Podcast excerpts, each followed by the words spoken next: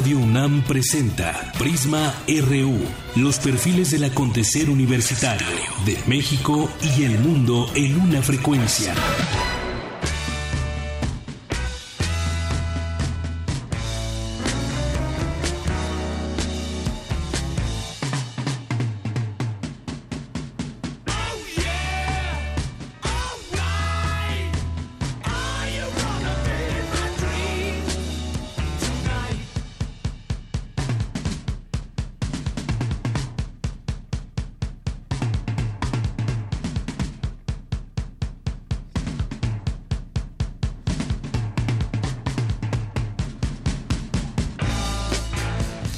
Tal? Muy buenas, muy buenas tardes. Gracias por acompañarnos aquí en Prisma RU en este día, lunes 10 de abril, es la una con cuatro minutos y arrancamos con esta canción que se llama The End, el final, porque un día como hoy se separaron los Beatles y este, esta canción es del álbum Abbey Road, hace 47 años, sí, ya se separó, que se separó este cuarteto de Liverpool.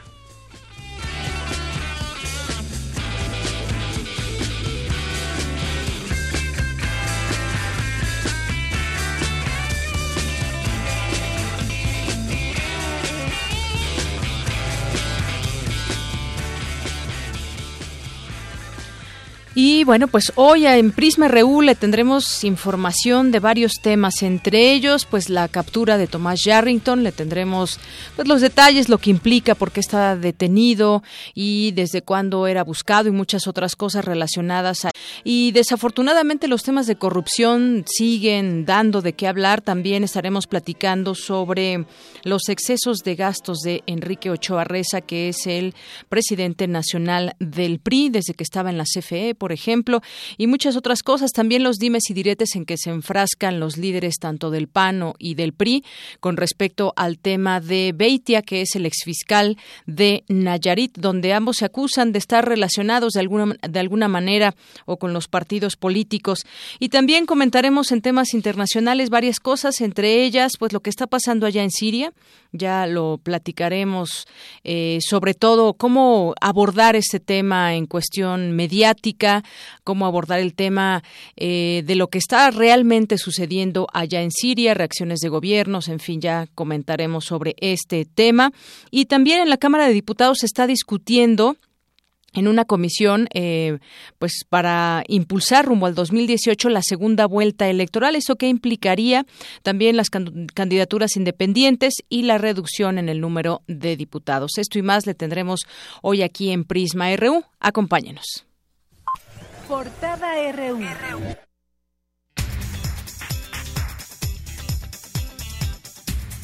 Y hoy en nuestra portada universitaria de este lunes 10 de abril del año 2017, estudiantes de la UNAM desarrollaron una aplicación móvil gratuita que ejemplifica de forma didáctica cómo se realiza el proceso de comunicación entre dos o más neuronas en el cerebro.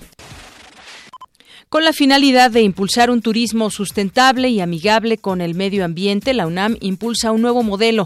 Mi compañera Cindy Pérez Ramírez nos tiene un avance de esta información. Buenas tardes, de Yanira y Auditorio de Prisma RU. Existen más de mil millones de turistas al año a nivel internacional, por lo que es necesario revisar nuestra relación con el medio ambiente y las especies animales. Los detalles más adelante. Gracias. Y Carlos Hershenson, académico del Instituto de Investigaciones en Matemáticas Aplicadas de la UNAM, ha desarrollado teorías y pruebas basadas en la autoorganización para mejorar la movilidad. Para ilustrar la, relevancia de la complejidad o los efectos de la complejidad en la movilidad y la relevancia de las interacciones que nos dan resultados que no serían intuitivos y que no podemos estudiar sin estos telescopios computacionales, puede verse con el efecto lento es más rápido. En varios sistemas importa tanto no los componentes, sino las interacciones entre los componentes. Entonces logramos cambiar las interacciones entre los componentes. Entonces creo que lo mismo se puede lograr pues, en sistemas políticos, en otros sistemas sociales, en sistemas económicos, para fomentar la cooperación, para fomentar desarrollo tecnológico.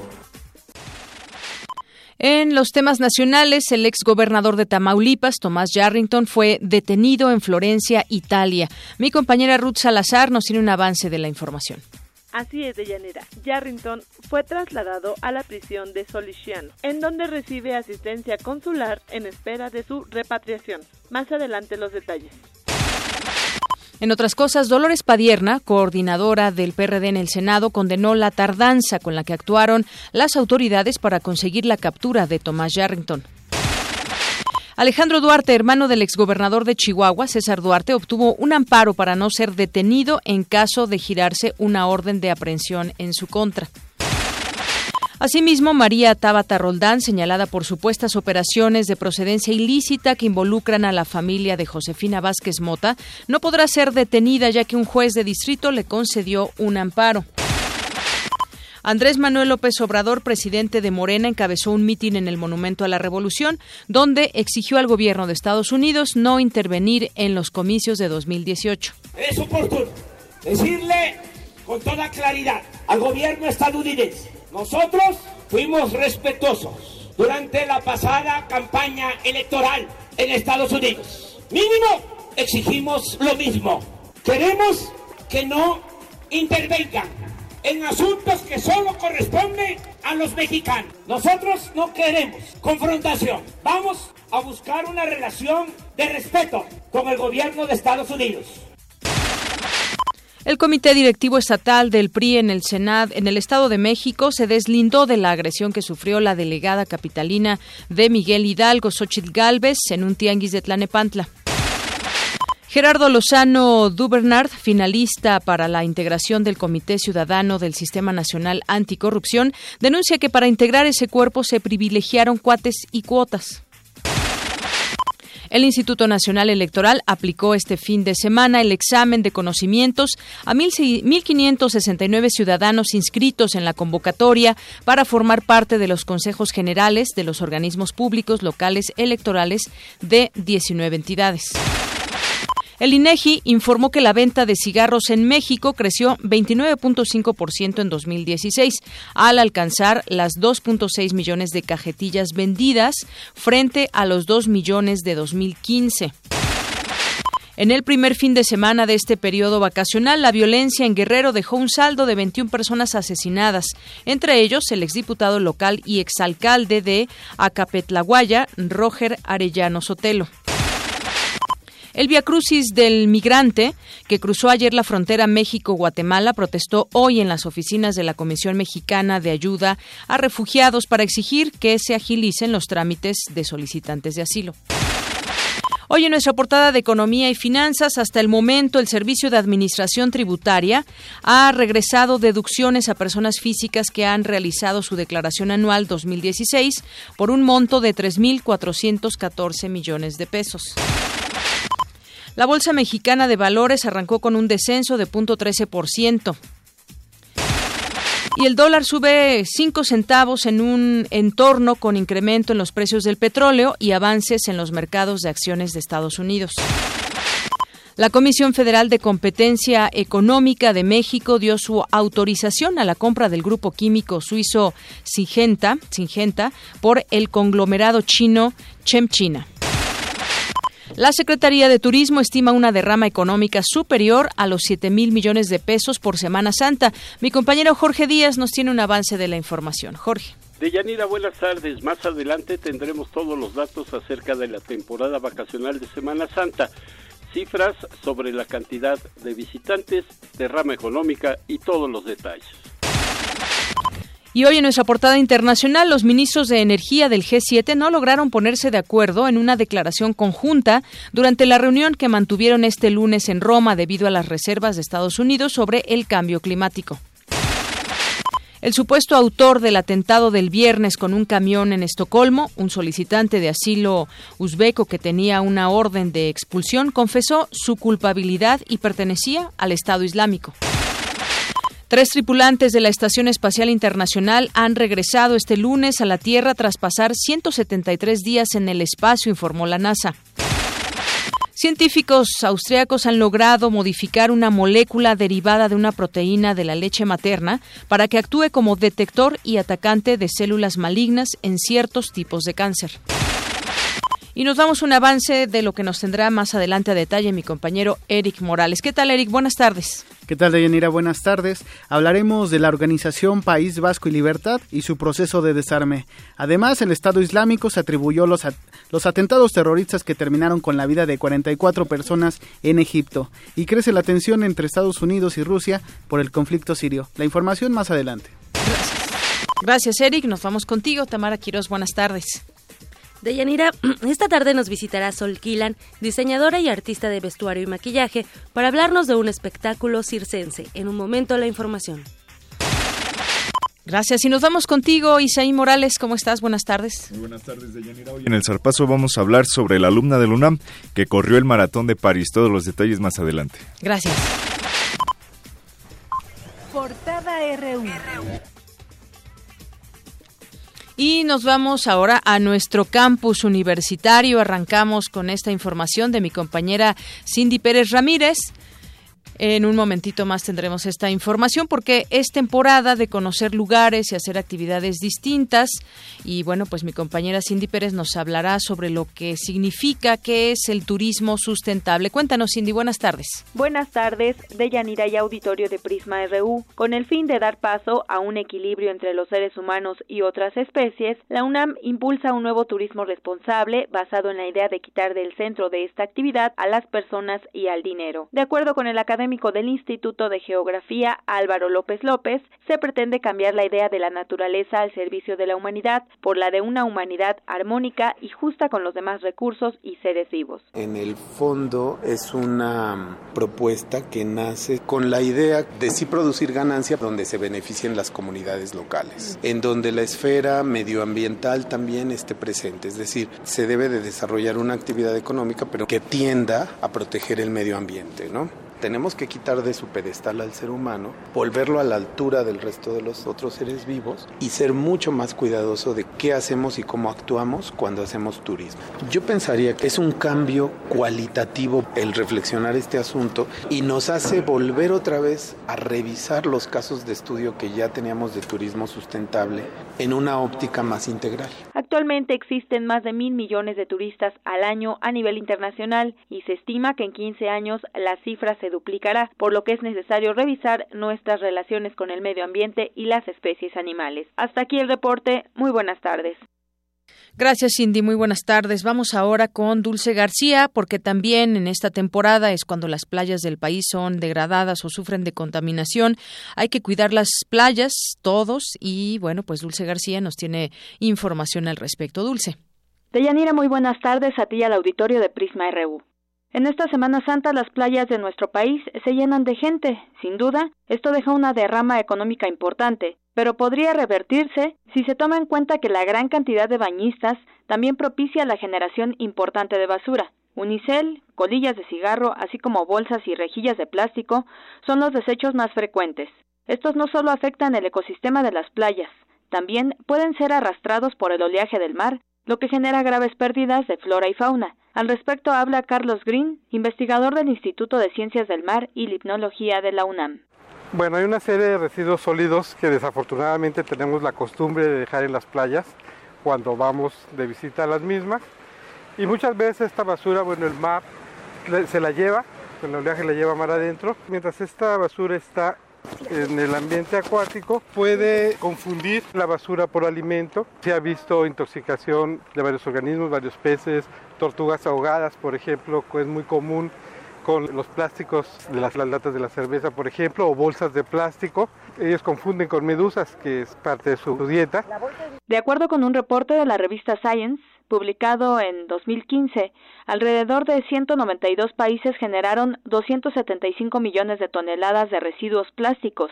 De estos, 12.7 millones de toneladas entraron al medio marino. Green Reese enfatizó que mediante campañas se debe solicitar a la población y a los visitantes depositar sus desperdicios en botes clasificados, que las autoridades deben instalar previamente en lugares específicos, o bien llevarse la basura que producen hasta encontrar un sitio adecuado para depositarla. Por último, les comento que las playas que más resultan afectadas en estas vacaciones de Semana Santa son Playa Hornos en Acapulco Guerrero, Playa Las Gatas en Cihuatanejo Guerrero y Playa Santiago en Colima. Hasta aquí el reporte, muy buenas tardes. Gracias, Dulce.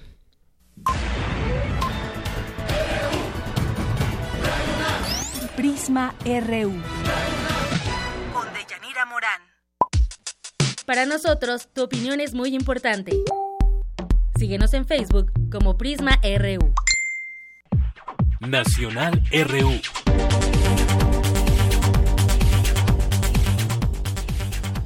Y también arrancamos con nuestras notas nacionales de este día, cuando es la una con 18 minutos, hablando del periodo vacacional, porque el calendario de la SEP marca dos semanas para este periodo vacacional, una en la UNAM, por ejemplo. Y bueno, pues eh, también hemos eh, escuchado mucho sobre la extorsión en el periodo vacacional, muchas personas que se alojan en algún hotel y entonces reciben alguna llamada de extorsión y hacen toda una eh, simulación de que los tienen vigilados a las personas y se ha reportado y se ha incrementado estos casos.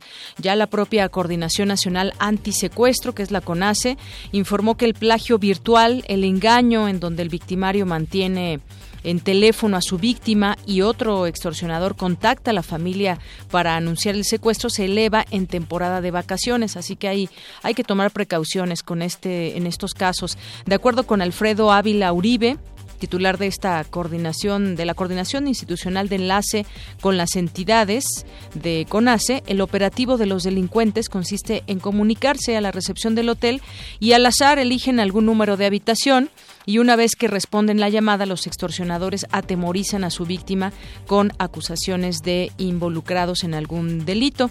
También se declara que esta modalidad se ha incrementado a partir de 2015 y detalla que el mayor porcentaje de víctimas se encuentra en edad laboral. Y además se concluye, según la Coordinación Nacional Antisecuestro, que en los primeros dos meses del año se reportaron mil denuncias por extorsión, mientras que en 2015 se registraron 5.125 y en 2016 se registraron 5.240. Esto las que se denuncian más, la que están, las que están en una cifra negra porque no se tiene conteo de que hayan sido solamente estas las denuncias o los delitos de extorsión que se llevaron a cabo.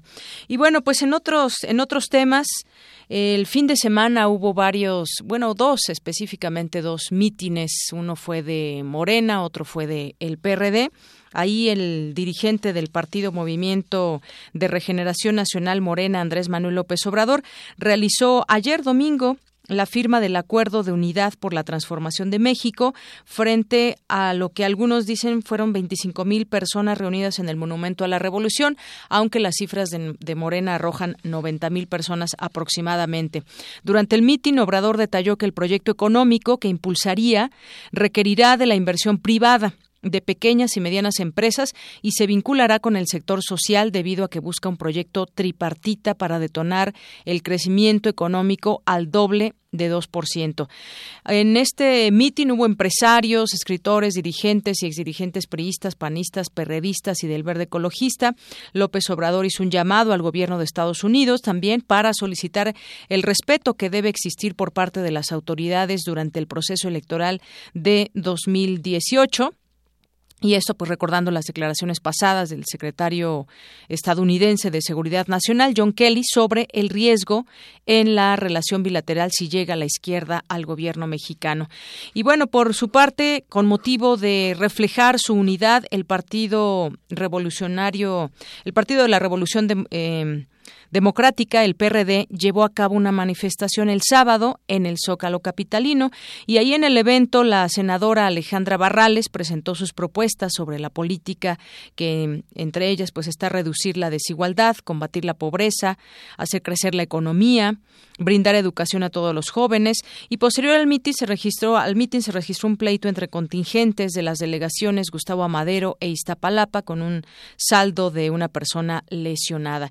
Y bueno, este evento también las cifras eh, cambian, algunos dicen que fueron unas 100.000 personas y los perredistas dicen que fueron hasta 200.000 personas a este a este mitin. Bueno, pues así más o menos las cosas se vivieron en estos dos mítines de partidos que se dicen de izquierda y que en algún momento, pues muchos de los que forman Morena fueron del PRD, muchos se han ido ahora al partido Morena Y bueno, pues así están las cosas con nuestra entre comillas, izquierda mexicana. Y bueno, en otras cosas, eh, en los temas de, corrupción y de fichas rojas que se han eh, dado a conocer, está la de César Duarte, que es exgobernador de, de Chihuahua y que se busca en 190 países. Eh, se publica en la edición de esta semana del de Proceso, de la revista Proceso, en su primera plana dice César Duarte vive en Texas tan campante y hace un pues incluye entre sus páginas que es su primer reportaje el reportaje primero que podemos encontrar entre sus páginas y habla de tres casas que tendría como escondite César Duarte y dice que pese a la Interpol, a que la Interpol ya emitió una ficha roja para detener a César Duarte, acusado en México de peculado, el exgobernador de Chihuahua ha sido visto recientemente por muchas personas en el área de la ciudad tejana de El Paso. Lo mismo comiendo en restaurantes que paseando a su mascota en una de las tres casas de lujo. Una de ellas, propiedad de su esposa, donde todo indica que se refugia desde el mes pasado. Las autoridades estadounidenses comentan que no lo están buscando, que solo lo detendrán si se lo encuentran por ahí. Bueno, pues así el tema, así las cosas está acusado, señalado por varios eh, varios temas, pero sin duda pues no hay todavía no hay todavía señales de que pueda ser detenido. Y entre las cosas que se pueden destacar eh, de ese reportaje dice que una de sus casas o la primera casa a la que hace referencia del exgobernador es que la usa como guarida y está en el número 343 de Crimson Cloud. Se trata de una residencia de un solo piso, aquí está la foto incluso que muestra eh, el semanario proceso, valuada en 490.747 dólares, según el registro público de la propiedad del condado de esa misma ciudad tejana, y está a nombre de Berta G. Funk, esposa de eh, Duarte Jaque. Hay una segunda casa que usa como refugio y está en la calle de Snowwicks, en la misma ciudad tejana, construida en 2010 y está escriturada a nombre de Raúl Fernández Moreno, un ganadero oriundo del municipio de Valleza, allá en Chihuahua. Y bueno, pues para más detalles usted puede consultar esta, eh, esta revista para que pues ahí se dé cuenta de los detalles. Algunas veces le han tomado foto en un restaurante, en otras ahí mismo en el fraccionamiento de una de las casas que utiliza para resguardarse y el caso es que pues pese a su ubicación, señala la revista, no ha sido detenido o no será detenido según se tiene esta información. Bueno, pues parte de lo que sucede en estos temas de no sabemos por qué no se le detiene pese a que está ubicado. Y bueno, pues vamos a otras cosas. Ya tengo en la línea telefónica a Dulce Ramos, ella es investigadora de Mexicanos Unidos contra la Corrupción y la Impunidad. ¿Qué tal, Dulce? Bienvenida, muy buenas tardes. ¿Qué tal, Leyanira? Buenas tardes, buenas tardes a tu audiencia también. Gracias, Dulce. Bueno, tenemos este tema también, hablábamos de varias eh, cosas entre gastos excesivos, corrupción de algunos personajes, y bueno, caemos ahora con este de Enrique Ochoa Reza, quien es el dirigente nacional del PRI, y en donde pues se ha revelado a través de las investigaciones, y en este caso tú llevas esta investigación sobre gastos y viajes con contratistas que suman alrededor de 24 millones de pesos Cuéntanos sobre la investigación, Dulce. Correcto, Deyanira. Cuando Enrique Ochoa Reza era director de la Comisión Federal de Electricidad, él decide eh, que la Comisión Federal de Electricidad pertenezca al Foro Económico Mundial. El Foro Económico Mundial, entre las revistas especializadas de economía, de negocios, le llaman o le han puesto el Club de los Más Ricos. Es una reunión anual que se lleva a cabo en enero en Davos, en un pequeño poblado de Suiza, eh, en donde se reúnen las empresas eh, más poderosas, eh, más grandes y digamos es una reunión en donde en donde hay pequeños foros dentro del foro sobre distintos temas. Energía, por supuesto, es uno de los temas. Por entonces, Enrique Ochoa contrató una membresía en 2015 mediante la cual dos funcionarios podían participar en la reunión anual. Casi todas las instancias oficiales que iban por parte de México iban con dos funcionarios. Entonces, digamos, aquí no hay necesariamente algo extraordinario. Es una membresía cara, por supuesto, pero pues es lo que cuesta ir a Davos, ¿no? Lo que ocurre es que al año siguiente de Yanira, el hoy líder nacional del PRI decide pagar 80% más de esa membresía para sumar a un funcionario más. Importante. Una cosa es comprar la membresía de Yanira. La otra es pagar por ir a Davos. Es como cuando nosotros compramos acciones para pertenecer a un club deportivo, por ejemplo, pero pues también te cobran el, baile de fin de año y hay que pagar, ¿no? Entonces, se, gasta, se gastó en 2015 más o menos lo equivalente a 3 millones de pesos, 3 y cacho, 250 mil francos suizos, y al año siguiente se gastan 80, se gasta 80% más, más eh, otra cantidad para que se paga por cabeza para que cada funcionario vaya. Esta, esta cantidad es de unos 25 mil francos suizos. ¿no? Sí. Eh, al año siguiente pasa algo, eh, digamos, extraño, porque ya teniendo una membresía que les permitía pagar el, el pase de tres personas, pues luego deciden que nada más van ¿no? Y entonces hablamos aquí de un tema de, de, dispendio de recursos casi, casi a discreción, ¿no? Completamente. Pero hay más de Yanira. Tanto en el viaje que hace Ochoa de, en 2015 como en el que hace en 2016, Ochoa Reza utiliza aviones, bueno, un avión y, un, y autos ofrecidos por una eh, contratista española, específicamente Iberdrola. ¿Que ha tenido contratos de CFE, con CFE? Ha tenido contratos de CFE eh, y ha estado presente en México desde inicios de, los años 2000.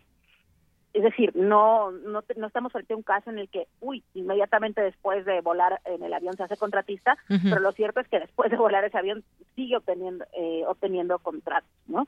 Eh, es importante decir, eh, de Yanira, que, que con estos vuelos, con este, con, al usar, digamos, eh, aviones o, algún tipo, o recibir algún tipo de favores, más allá del avión o del coche, al recibir este tipo de favores, eh, los funcionarios públicos, pues por supuesto que violan disposiciones que hay en la Ley Federal de Responsabilidades Administrativas, ¿no? Aquí, en concreto, el artículo octavo, en su fracción eh, decimosegunda, que dice a la letra que eh, los eh, funcionarios públicos en ejercicio de funciones deberán abstenerse de solicitar, aceptar o recibir, entre otras cosas, servicios que procedan de cualquier persona física o moral cuyas actividades, actividades profesionales, y comerciales, industriales, estén directamente vinculadas eh, con el servidor público. ¿Me explico? Es decir, acá por supuesto que estamos frente a el director, el, ex, el exdirector de una empresa del Estado que recibía favores como transportación eh, por parte de una, una, empresa transnacional que además es contratista de CFE. Así es. Dulce, pues finalmente también estos llamados de pronto de austeridad por parte del gobierno federal que nos dan la idea de que pues se sumarían sus eh, funcionarios o la gente que es sobre todo allegada a lo que está mencionando el gobierno federal, el presidente, para decirlo con esas palabras. Sin embargo, esto significa o lo que o lo que se deja ver en esta investigación es el dispendio, es decir, no hay no hay una forma en que pues de manera completamente clara se hable de esto. Ustedes también buscaron a Ochoa Reza para abordar estos, esto, ese tema de sus gastos. ¿Qué fue lo que, los, que les dice Ochoa Reza en este caso, Dulce?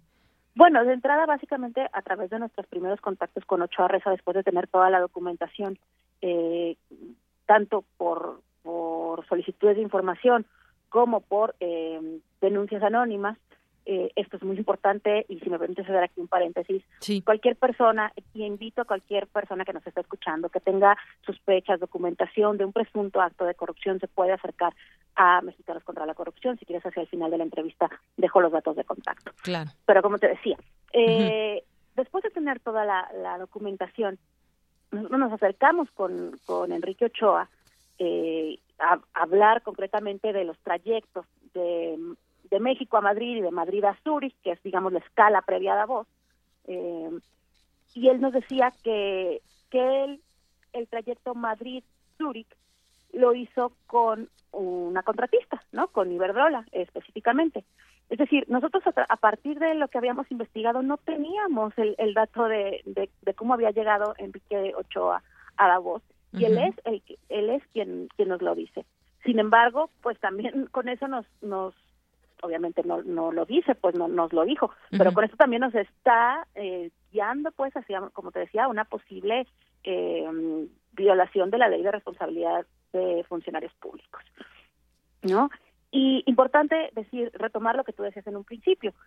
En 2015, a finales de 2015, hay un discurso oficial por parte de, eh, del presidente de la República, por parte de la Secretaría de Hacienda, en la que dicen que eh, va a ser un año de apretarse el cinturón. E incluso en 2006 hay un recorte importante, un recorte millonario en la Comisión Federal de Electricidad. Y aún así, el, la membresía, digamos, que se, que se compra comparada con la del año anterior, es 80% más cara. Es decir, costaba 3, 3 millones 700 mil y la nueva terminó costando casi 7 millones y medio, ¿no? Como bien dices, aquí hay, hay, hay un, un, un dispendio que contraviene completamente el discurso oficial de vamos a apretarnos el cinturón, ¿no? Este, y no olvidar su liquidación, Dulce. De, de bueno, por supuesto, por supuesto, por ahí también a través de la plataforma México Leaks pudimos Casi un millón de pesos. Exacto, del tema de la liquidación. Pero me preguntabas específicamente qué decía... Uh Ochoa Reza, claro. Ochoa Reza. Básicamente, eh, hará una semana que lo entrevistamos eh, y, básicamente lo que él decía era que eh, eh, estos gastos, tanto el gasto de la membresía como del pago por cabeza para ir a Davos, como de la renta de vehículos para ir a, Davos cuando hay un tren muy económico que lleva y trae a los funcionarios de Zurich a Davos, él decía, todos esos gastos comparado con las inversiones millonarias que, que va uno a colocar a, a voz es, es un gasto es un gasto mínimo. Lo cierto de Yanira también es que, como te decía, la delegación de la CFE es la más nutrida de todas las públicas que van. Es decir, eh, ellos ponen como, como razón principal también la reforma energética, ¿no? Teniendo la reforma energética, es capital que eh, CFE vaya a estos foros como Davos. Eso no lo discutimos. Sin embargo, por ejemplo, tenemos el caso de Pemex, que con un funcionario iba. ¿Me explico? Y no había necesidad de, eh, de contratar eh, de contratar membresías más caras y hasta donde sabemos, hasta donde sabemos, esto habría que investigarlo también, por supuesto, pues no tenemos todavía reportes de que se estén usando aviones de contratistas tampoco, pero como bien te digo, pues sería un caso más a investigar. Así es. Bueno, pues ahí está una, una historia de dispendio, una historia de gastos, de nula austeridad, podríamos señalar en este caso. Ahí están las cantidades que nos acabas de mencionar, eh, Dulce Ramos, en ese sentido. Y como bien decías también en alguna parte, es importante que estemos informados. ¿Quiénes son estos personajes. Digo, ya hemos estado hablando de, de varios casos, varios personajes con ustedes eh, sobre varios temas. Y bueno, pues es importante también conocer este caso ahí con, con varios temas que llevan Mexicanos Unidos contra la corrupción y la impunidad. Nos decías también dónde puede conocer toda esta información nuestra audiencia que esté interesada en conocer más de estos temas. De este contra y la corrupción contra la corrupción.mx es la página web de la organización eh, y con mucho gusto puedo dejar yo mi correo a, tu audiencia eh, de Yanira. Si tienen algún, como decía, alguna documentación, alguna sospecha, algún caso que pudiera derivar en un presunto acto de corrupción y que nosotros podemos investigar, con mucho gusto pueden contactarme en eh, Twitter, arroba wikiramos, como la Wikipedia, pero wikiramos, o en dulce.ramos, arroba contra la corrupción punto mx. Dulce Ramos. Dulce.ramos. Dulce.ramos contra la corrupción. Muy bien, pues ahí están los datos. Por lo pronto, pues muchas gracias, Dulce Ramos, por informarnos y darnos a conocer parte de estas investigaciones que ustedes hacen desde Mexicanos eh, contra la Corrupción. Muchas gracias. A la orden. Hasta luego, buenas tardes. Hasta luego. Bueno, pues ahí está Dulce Ramos, investigadora de Mexicanos contra la corrupción y la impunidad, y en este caso los excesos de gastos de Enrique Ochoa Reza. Bueno, pues hay parte de los personajes, en este caso del eh, PRI. Y bueno, en otro caso también en otro caso, otro personaje, pues es Edgar Beitia, que se declara inocente y buscará seguir su proceso en libertad. Este caso que también conocimos hace unos días, hace unas semanas, donde pues se, se dio a conocer esta información de este exfiscal ahí de Nayarit y durante su presentación y arraigo en la Corte de Distrito de Nueva York, porque él está allá en Estados Unidos, el exprocurador del estado de Nayarit, Edgar Beitia, se declaró inocente de los tres cargos que se le acusan. Entre enero de 2013 y febrero de 2017, Beatty ha sido acusado por presunta conspiración de importación y distribución de heroína, cocaína, metanfetamina, marihuana en Estados Unidos. Y de acuerdo con la acusación, Beitia conspiró con otros individuos para distribuir en Estados Unidos un kilo o más de heroína, 5 kilos o más de cocaína, 500 gramos o más de metanfetamina y 1000 kilos de marihuana. Es decir, los, los cargos por los, o los delitos más bien por los que se le acusa no son cualquier cosa, sin embargo, podría eh, seguir su proceso en libertad, según se da a conocer. El magistrado de la Corte fijó la próxima audiencia para el miércoles 12 de abril, aunque la defensa del exfuncionario mexicano indicó que solicitará una prórroga para que el caso inicie el lunes 17 de abril.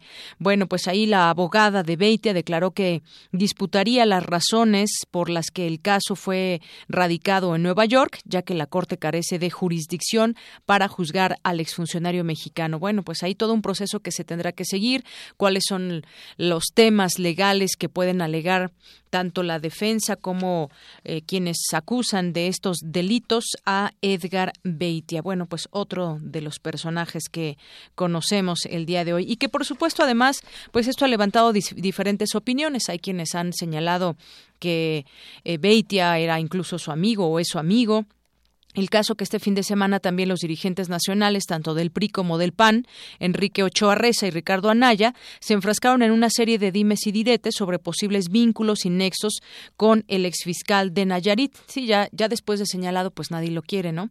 Que fue detenido en días pasados en Estados Unidos por sus presuntos, presunto involucramiento con el crimen organizado.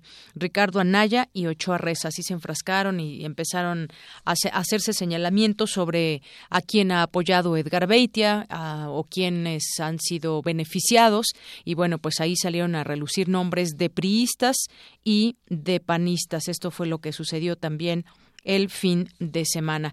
Pero en el Estado de México, en el Estado de México también cómo van las cosas, ya arrancaron campañas los distintos candidatos, bueno, también en otros estados, pero Estado de México, tanto por la cercanía, por la importancia de este lugar en el número de gobernados y de personas que van a acudir a votar en próximas en próximos meses, bueno, pues el PRI, según esta encuesta, ese tema de las encuestas también es otro tema a su vez. Aquí ya hemos platicado con expertos donde nos dicen pues también las trampas que puedan tener algunas algunas encuestadoras y cómo es que eh, que se siguen también publicando y cómo van esas preferencias.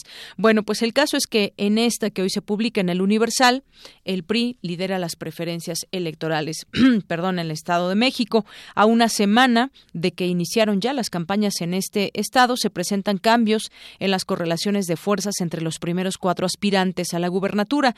Según refiere la encuesta que realizó el Universal, los candidatos del PRI y PRD presentaron un repunte en las preferencias electorales mientras que los aspirantes del PAN y Morena perdieron terreno. Alfredo del Mazo, candidato del Partido Tricolor, tiene 21, 21 de las intenciones de voto, seguido de Delfina Gómez del Partido Morena con 17.4%, mientras que en tercer lugar se ubica la candidata del Partido Acción Nacional, que es Josefina Vázquez Mota, quien tiene el 14.1%. En cuarto lugar, se encuentra el Partido de la Revolución Democrática, que es el PRD, y su candidato Juan Cepeda con 12.7%. Bueno, pues aquí habla también de la metodología de esta encuesta. Para este ejercicio se basó en personas con credencial de elector residentes en el Estado de México y fue levantado del 1 al 4 de abril.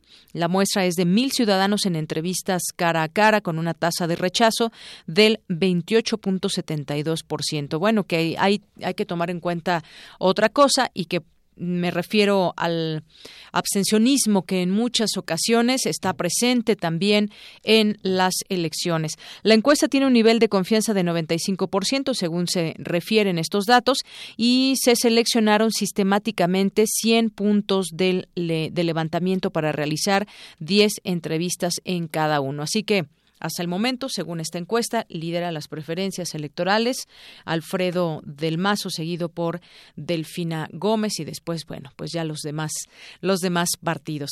Es la una con 42 minutos. Y continuamos, continuamos ahora con, con música. Prisma RU. Un programa con visión universitaria para el mundo. Queremos conocer tu opinión. Síguenos en Twitter como arroba PrismaRU.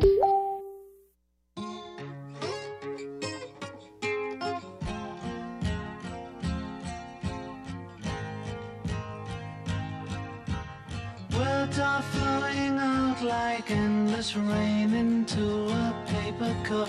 They slither wildly as they slip away across the universe. Sorrow, waves of joy are drifting through my opened mind, possessing and caressing me.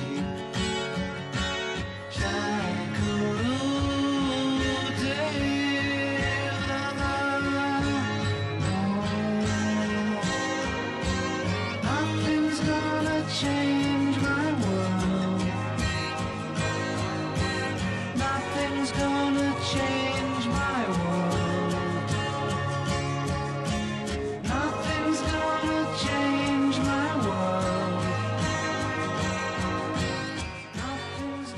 no, no nos cae mal un puente musical con esta canción Across the Universe del disco Let It Be, con los Beatles que hoy decíamos al inicio del programa cumplen 47 años de separados.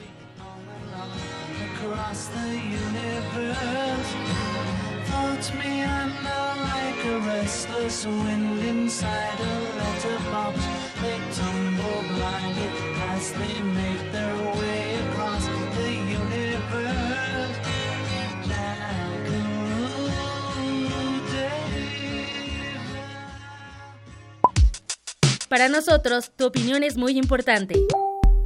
Síguenos en Facebook como Prisma RU. Queremos escuchar tu voz. Nuestro teléfono en cabina es 55 36 43 39. Arte y cultura.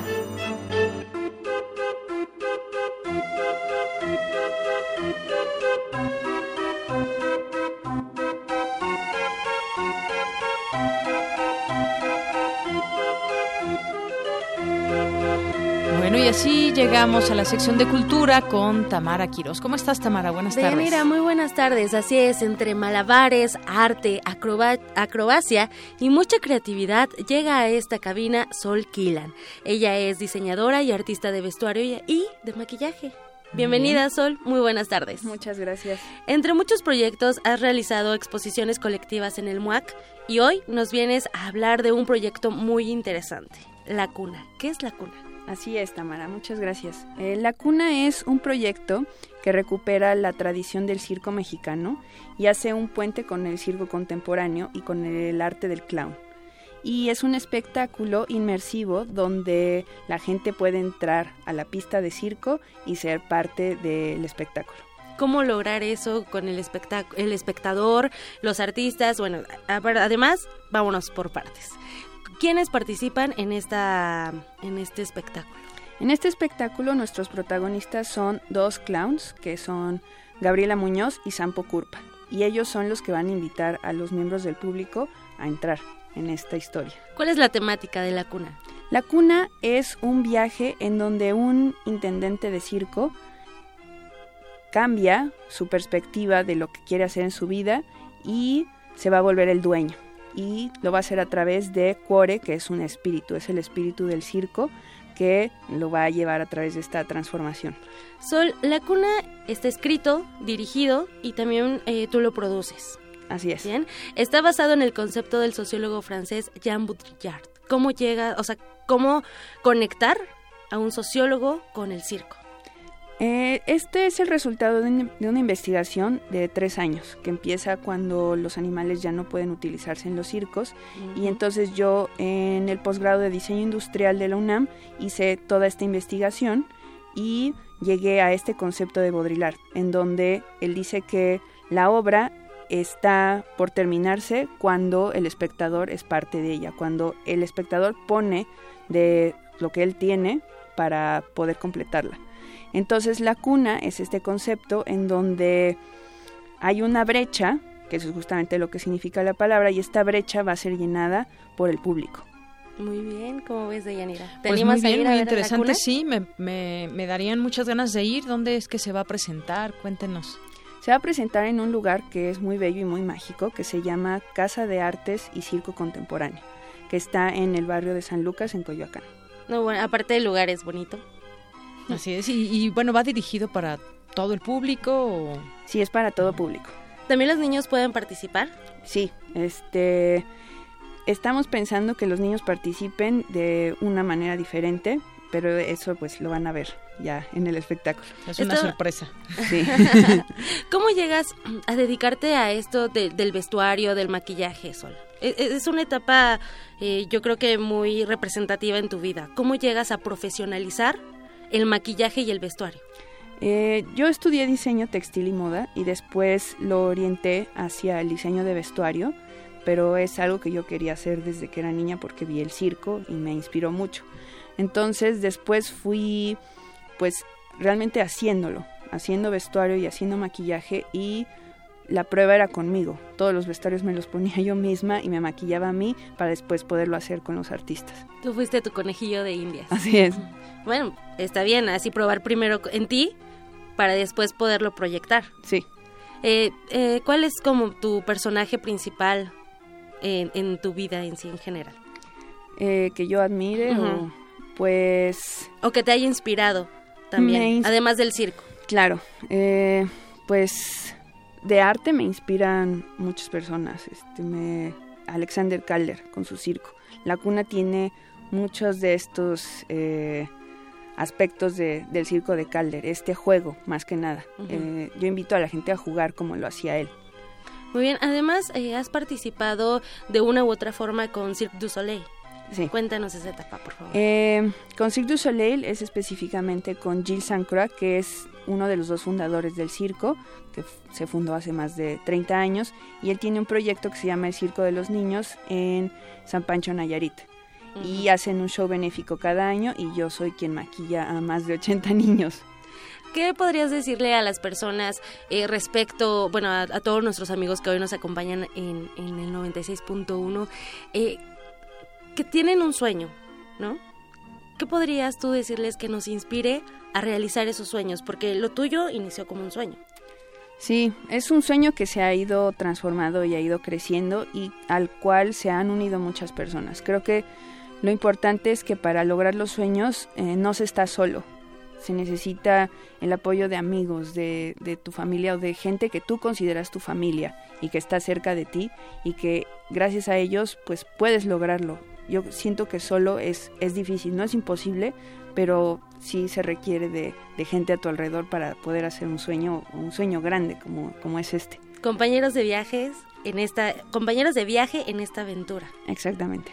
Y uno de tus compañeros de viaje es Otto Cázares. ¿Él qué hace en la cuna? En la cuna, eh, Otto Cázares hizo el paisaje sonoro eh, junto con Margarita Castillo. Ah, muy bien. Sí. mira, Radio UNAM también está presente en la cuna, Sí, de una u otra forma claro está que presente. Sí, por supuesto, sí. Y eh, a partir del guion, él hizo toda una narración y todo el ambiente que yo pedí que estuviera en la parte de afuera de, de la cuna. Entonces, la experiencia de circo ya nos acompaña desde que entramos al recinto. Entonces, era una parte muy importante. ¿Qué más vamos a ver en esta puesta en escena, además de a estos dos grandes actores de clown? Tenemos un pre-show que empieza a las siete y media. Eh, es una exposición de fotos mías de mi trabajo. Tenemos el paisaje sonoro, tenemos los juguetes de circo del taller Tlamaxcali, que Mm. es el último taller de juguetes aquí de la Ciudad de México. Y son los circos que se le daban a los niños hace 100 años. Ok. Entonces es una tradición que recuperamos, también dulces tradicionales, tenemos, sí, es justamente toda la experiencia que se hacía en el circo. Y en cuanto a esta, esta parte de rescatar el circo, sobre todo, eh, bueno, viene de años, ¿no? El bufón era como la parte importante en, en la cultura, por así decirlo. Entonces, ¿cómo, ¿cómo llegas, o sea, cómo decides tú esta parte de, voy a impulsar, de cierta forma, el clown aquí en la ciudad de Nueva Cuenta? Yo fui a una función de, ci- de circo hace dos años, bueno, casi tres, y estaba casi vacío. Era de las últimas funciones. Donde ya no había animales. Ah, De las últimas que iba a haber. Y ahí me di cuenta que pues el circo estaba en decadencia y que propiamente el circo tradicional iba a terminar. Pero yo me preguntaba, como diseñadora, ¿qué podría aportar o yo qué podría hacer? Entonces dije, bueno, podría ser a través del vestuario y el maquillaje, pero eso no cubre todos los aspectos. Entonces hice la investigación y este es el resultado, hacer una, un show eh, multidisciplinario donde actores de todo tipo están involucrados y, con, y todos hacemos este show, por eso es el circo de todos. El circo de todos, es verdad, también el público va a hacer este Exactamente. circo. Eh, ¿Cómo llega Gabriela Muñoz y Sampo Curpa a la cuna? Eh, Gabriela Muñoz es una artista que yo admiro mucho y es de las eh, mejores exponentes de clown en México. Y Sampo Curpa es su pareja en la vida real Ah, y bueno, también en, en- ya en escena, ¿no? Y bueno, eh, yo los invité porque yo a ella le hacía vestuario y maquillaje para otro de sus shows. Entonces ya pues la Un conozco. show donde estuvo, bueno, de- también musical y de clown donde, que presentaron con, con Natalia Lafourcade. Lafourcade. Exactamente, sí, lo presentamos en el Teatro de la Ciudad y yo realicé los vestuarios y maquillaje para ese espectáculo. Entonces, pues ya tenemos una relación de trabajo que tiene pues más de cuatro años y yo le presenté el proyecto y pues gustosos aceptaron ser parte de. Esos lazos amistosos que llegan a lo profesional. Sí. Y yo creo que eso basta para que se en el espectáculo nosotros lo podamos ver, esa unión que hay. Sí. Muy bien. ¿Dónde podemos seguir tus trabajos? Tu- Eh, tu trabajo. Mi trabajo lo pueden seguir en la página www.solquilan.org. Ahí está todo el material que he hecho, pueden ver videos, pueden ver todas las fotografías y para informes acerca del show es lacuna.mx. ¿Qué precio tiene el boleto para ingresar a este espectáculo? El precio general es 350, 300 estudiantes y niños menores de 12 años. Muy bien. ¿Y qué día se va a presentar? Porque Se- todavía no se estrena. Exactamente. Se estrena el 15 de abril y vamos a presentar 15, 16, 22 y 23 de abril a las 7 y media. Muy bien, entonces tenemos una cita con el Circo de Yanira. Muy bien, pues ya lo agendamos de una vez para estar en esas en esas fechas, acudir y conocer sobre este de- sobre esta esto que nos has- estás platicando, pero ya verlo en vivo y a todo color sol. Además, el clown no solo equivale a aportar un vestuario, ¿no? O sea, no, no solamente es proyectar el vestuario, podríamos también definirlo como una aventura onírica que nos hace libres también. Sí, porque el clown era el exponente de lo que el- las personas en las convenciones no pueden hacer. El clown se atreve y el clown nos lleva a romper las barreras. Y por eso nos da risa, porque ellos hacen lo que no es permitido. Entonces el clown siempre es clown, aunque no porte su maquillaje o su vestuario.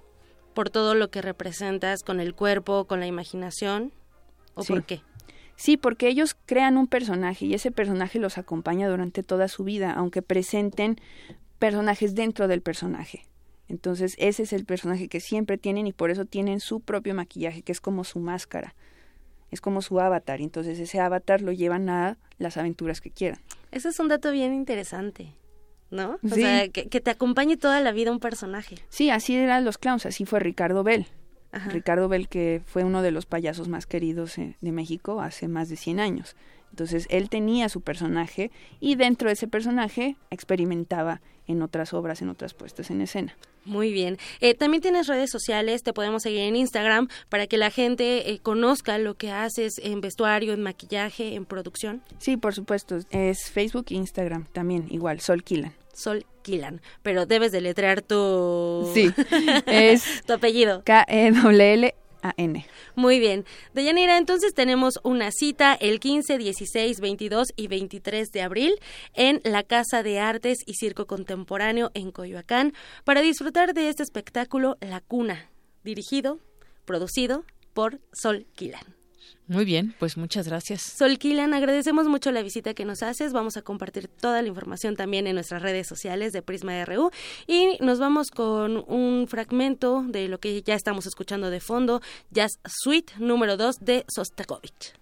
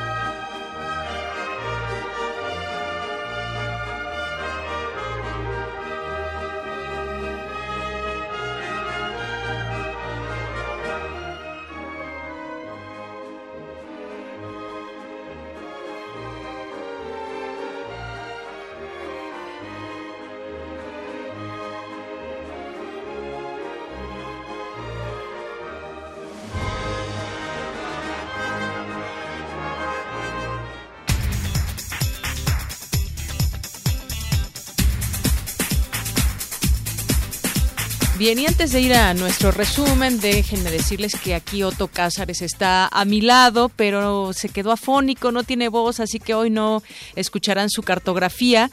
Eh, el próximo lunes estará por aquí, pero un abrazo, Otto. Gracias por venir. Pero, pues bueno, hasta la siguiente semana lo escucharemos. Yo sé que muchos de tus asidos radioescuchas te van a extrañar. Pero bueno, ya estaremos contigo escuchándote el próximo lunes. Y gracias por venir. Adiós. Y bueno, nos vamos ahora al resumen de la primera hora de Prisma RU con Ruth Salazar. ¿Qué tal, Deyanira? Buenas tardes. Este es el resumen.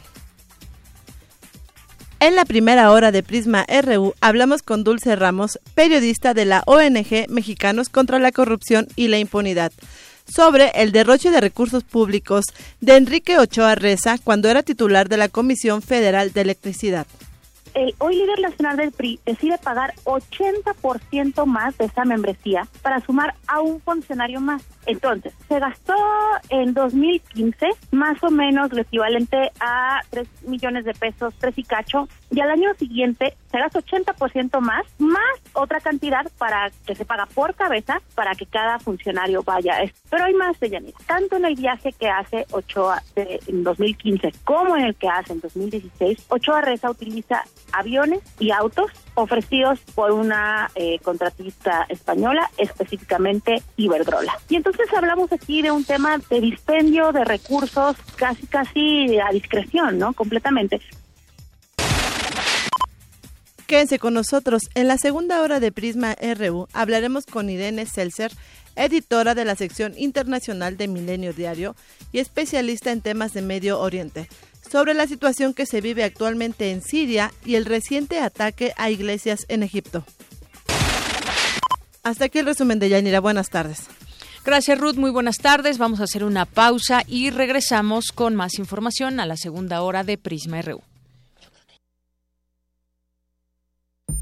Tú eres los oídos y la voz de la universidad. Comunícate con nosotros. Correo de voz 5623-3281. Correo electrónico radiounam.unam.mx. Comenta en vivo nuestra programación. Facebook Radio UNAM. Twitter arroba Radio UNAM. X E U N Radio UNAM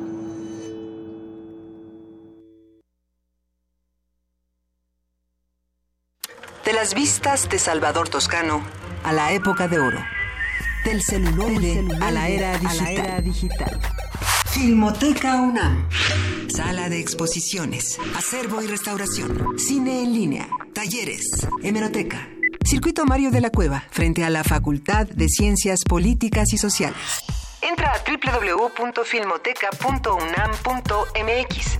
En Facebook y Twitter somos Filmoteca UNAM. Ahí encontrarás la oferta visual que tenemos para ti.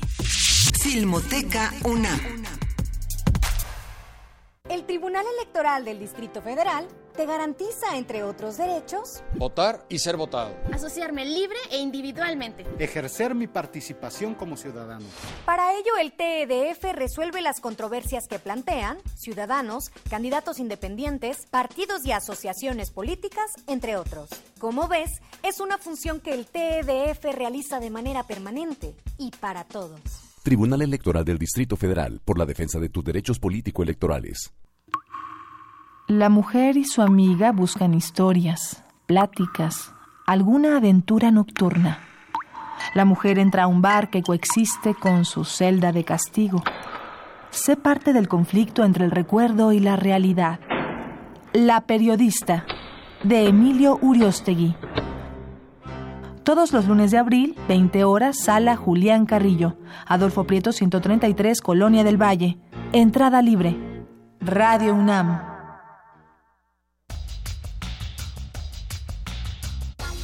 Está abierta la exposición Constitución Mexicana 1917-2017, Imágenes y Voces, compuesta por documentos, pinturas, esculturas, fotografías, libros interactivos, películas y música.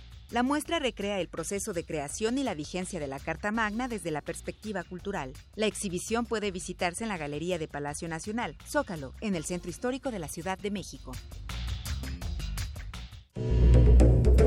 Personajes que se despojan, se desdoblan, se enmascaran y conviven en un espacio-tiempo recursivo.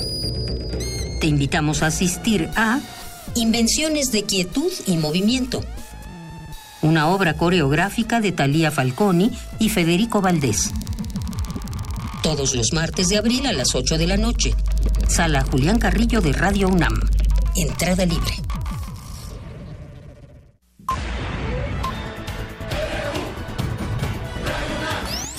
Prisma RU. Con Deyanira Morán. Queremos escuchar tu voz. Nuestro teléfono en cabina es 55 36 43 39. Para nosotros, tu opinión es muy importante. Síguenos en Facebook como Prisma RU. Continuamos, son las 2 de la tarde con 5 minutos y bueno, queremos mandar saludos a quienes nos están sintonizando, a todos los que nos escuchan por el 96.1 de FM y también a quienes nos siguen en www.radiounam.unam.mx, a Mario de Jesús, a Enrique, a Galán de Barrio, Monce, a también a José Luis Sánchez, eh, que nos, nos da por aquí algunas opiniones, a Mayra O. Williams, a El Sarco Ike Tecuani, también eh, que da gracias por la efeméride. Alex Cardiel, saludos a todo el personal que hace posible el programa de Prisma RU. Gracias, Alex. También nos dice que los mítines del fin de semana son una demostración interesante de músculo. Dicen que, dicen los de Morena, que el PRD México llenó y de acarreados, incluso si así fuera, es una demostración de fuerza. Recuerden en la contienda presidencial que Josefina Vázquez Mota no pudo mantener a sus acarreados en el, en el Estadio Azul. Hacen mal ambos equipos en subestimar a los adversarios, adversarios más, más morena que, eh, pues bueno, gracias Alex por tus comentarios. También eh, Grace Gullón, ¿quién más por aquí? Eh, nos dice Ike Tecuani que para compensar si podíamos pasar alguna de las cápsulas de, de Otto que salían después del primer movimiento hace unos ayeres. Gracias por tu comentario, Ike Tecuani. Y bueno, pues síganos escribiendo. Conspiraciones se llamaban sus cápsulas. Y bueno, eh, pues gracias por seguirnos escuchando. Les mandamos un saludo a todos y háganse presentes a través de nuestras redes o a través del teléfono 5536 43 39. Y nos vamos con mi compañero Jorge Díaz, que nos tiene información sobre una de las temporadas que más esperan los empresarios turísticos, pues llegó, es esta, las vacaciones, la gente gasta más y pues a los empresarios turísticos les va muy bien.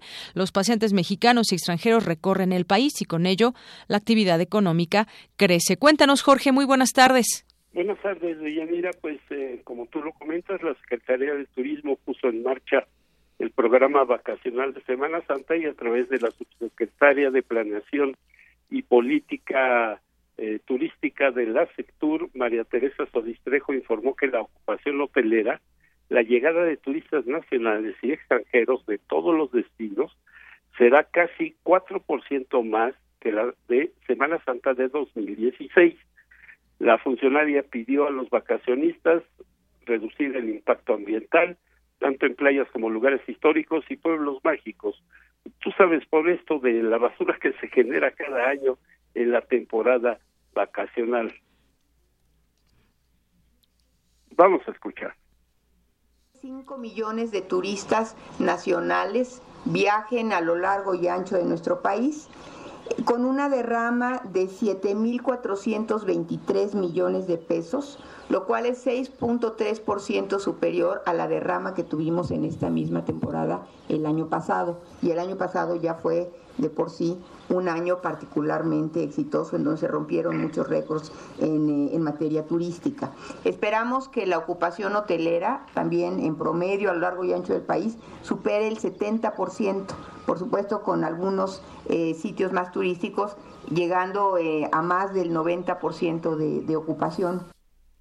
El operativo de orientación y seguridad para el turista de Yanira en este operativo participan Ángeles Verdes, Policía Federal, policías estatales y municipales, así como la Cruz Roja y el Instituto Nacional de Migración. En el caso de los nacionales que vienen de Estados Unidos principalmente. Se hicieron otras recomendaciones como no conducir bajo el estado de alcohol o alguna droga, no utilizar el teléfono celular en el caso de los conductores, descansar lo suficiente antes de un trayecto largo de viaje, todo todo esto con la finalidad de evitar accidentes. Recordar por último que las vacaciones escolares de educación básica comenzaron el pasado 7 de abril y concluirán el próximo 23 de abril con el regreso de los estudiantes a sus aulas de clases. De el reporte que yo tengo. Muchas gracias, Jorge. Hasta luego. Buenas tardes. Y nos vamos ahora con mi compañera Ruth Salazar. Tomás Yarrington, exgobernador de Tamaulipas, buscado por el gobierno mexicano y la Interpol, fue detenido en Florencia, Italia. Cuéntanos, Ruth Salazar, buenas tardes. De Yanira, auditorio de Prisma RU, esta es la información. El exgobernador de Tamaulipas, Tomás Yarrington, fue detenido ayer domingo en Florencia, Italia. Desde 2012, el exmandatario era buscado por autoridades de México y Estados Unidos por narcotráfico y lavado de dinero. Un gran jurado de Brownsville, Estados Unidos, acusó a Yarrington de haber recibido sobornos del cártel del Golfo durante su mandato como gobernador de Tamaulipas entre 1999 y 2015 para permitir el tráfico de drogas a gran escala hacia Estados Unidos. Además, según la acusación, el expriista estuvo implicado de 2007 a 2009 en el tráfico de cocaína desde el puerto de Veracruz hacia territorio estadounidense. A su vez, en 2009, la PGR abrió una indagatoria en la que acusó al expriista de haber financiado su campaña política para llegar a la gubernatura de Tamaulipas con recursos del narcotráfico. El doctor Manuel Quijano Torres, académico de la Facultad de Ciencias Políticas y Sociales de la UNAM, dijo que esta captura es importante porque abonará a la paz social de la entidad que se ha visto azotada por la violencia. La captura que fue pacífica de acuerdo con los videos vistos y las respuestas que él tiene que dar para hacer demostrada su culpabilidad, en su caso su inocencia, significa algo muy importante que México se tiene que empezar a perseguir no solo al crimen organizado,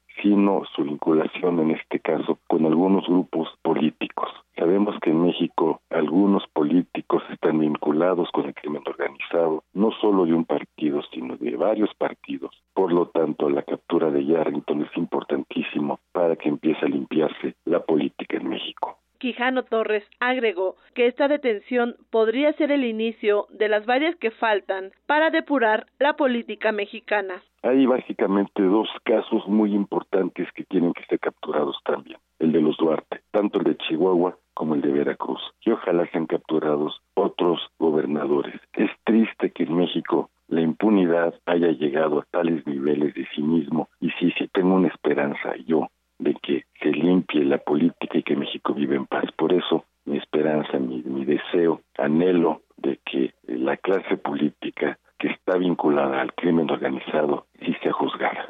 Cabe destacar que el boletín de prensa de la policía italiana señala que las actividades para la localización y captura de Tomás Yarrington comenzaron en febrero pasado, gracias a información aportada por el Departamento de Seguridad Nacional de los Estados Unidos, país que finalmente solicitó su detención. Hasta aquí la información de Yanira. Buenas tardes.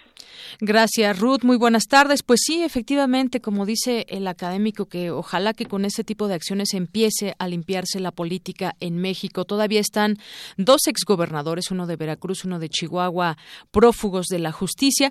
Yo tenía una pregunta y digo, más allá de lo que, de la información que tenemos, pues me baso, baso la pregunta en la información que se conoce hasta este momento, que pues ya se buscaba Yarrington, fue detenido en Italia, en Florencia específicamente.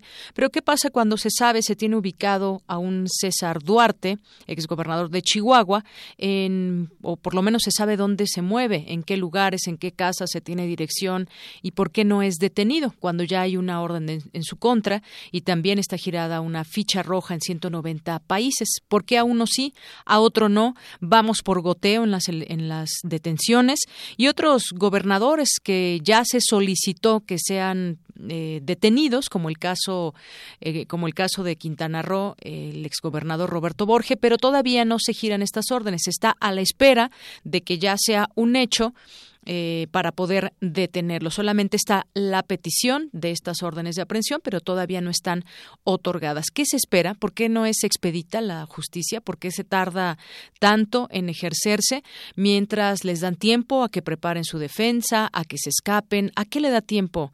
Eh, pues las autoridades del gobierno mexicano. Decía también otra cosa el académico, esto está lleno de cinismo.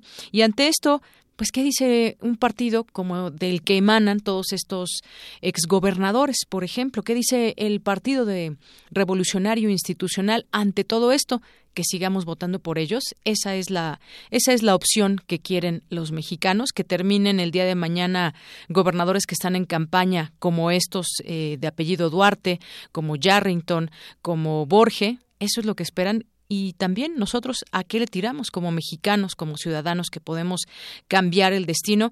Digo, todo esto a opinión propia con lo que estamos conociendo que sucede en este caso con ex gobernadores.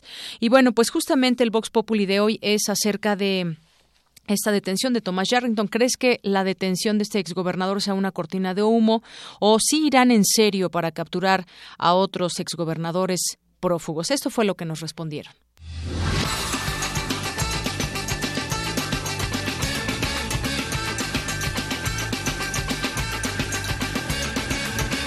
La verdad no lo conozco, no sabía de la noticia. Pues que lo metan al tambo. Pero la verdad no lo conozco, la verdad. Pues se tardaron, ¿no? O sea, realmente la, la, la, justicia aquí, la policía, las investigaciones son tardadísimas. Eso sí, si un policía agarra a un pobre cuate que se robó un pan, es al bote luego, luego, ¿no? Y se está años en el bote. Pero alguien que roba, alguien que cohecho, que todo lo malo a nivel político, se tardan hasta que quieren. Pues muy justa, ser un hombre que evadía la justicia y que tiene pendientes. Es muy justo que lo aprendan y que lo juzguen como todo mexicano. Estoy totalmente convencido de que debe de aplicarse la ley, como tantos gobernadores que están libres, que están llenos de riqueza, de ranchos, con una impunidad absoluta. Parece que el gobierno no se da cuenta. Mete a un pobre infeliz que se roba un refresco o un pan, pero esos rateros que tienen poder están totalmente inmunes. No, señor, yo no, no lo conozco. Bueno, he oído que fue gobernador, pero pues, realmente no, no estoy entrada. No, ayer no vi noticias ni nada, ni leí ni oí. Pues si lo detuvieron y es culpable, pues que pague su, su responsabilidad. Si no, pues bueno, que le investiguen y si es inocente, pues que lo liberen, ¿verdad? No, ¿qué cree que no? No, no lo conozco. Eh, pues es que no lo conozco, no puedo, o sea, no puedo decir nada. Es que si no, no lo, no lo ubico. Pues me parece perfecto porque es una forma de que empiece a acabarse la corrupción y a todos esos gobernadores que hicieron malos gobiernos, pues paguen por sus, las consecuencias de sus actos. Pues porque las influencias y las autoridades los protegen y hasta que a otra autoridad de otro país lo pudo rescatar, entonces ahora vendrá a rendir cuentas a México, esperemos que así sea.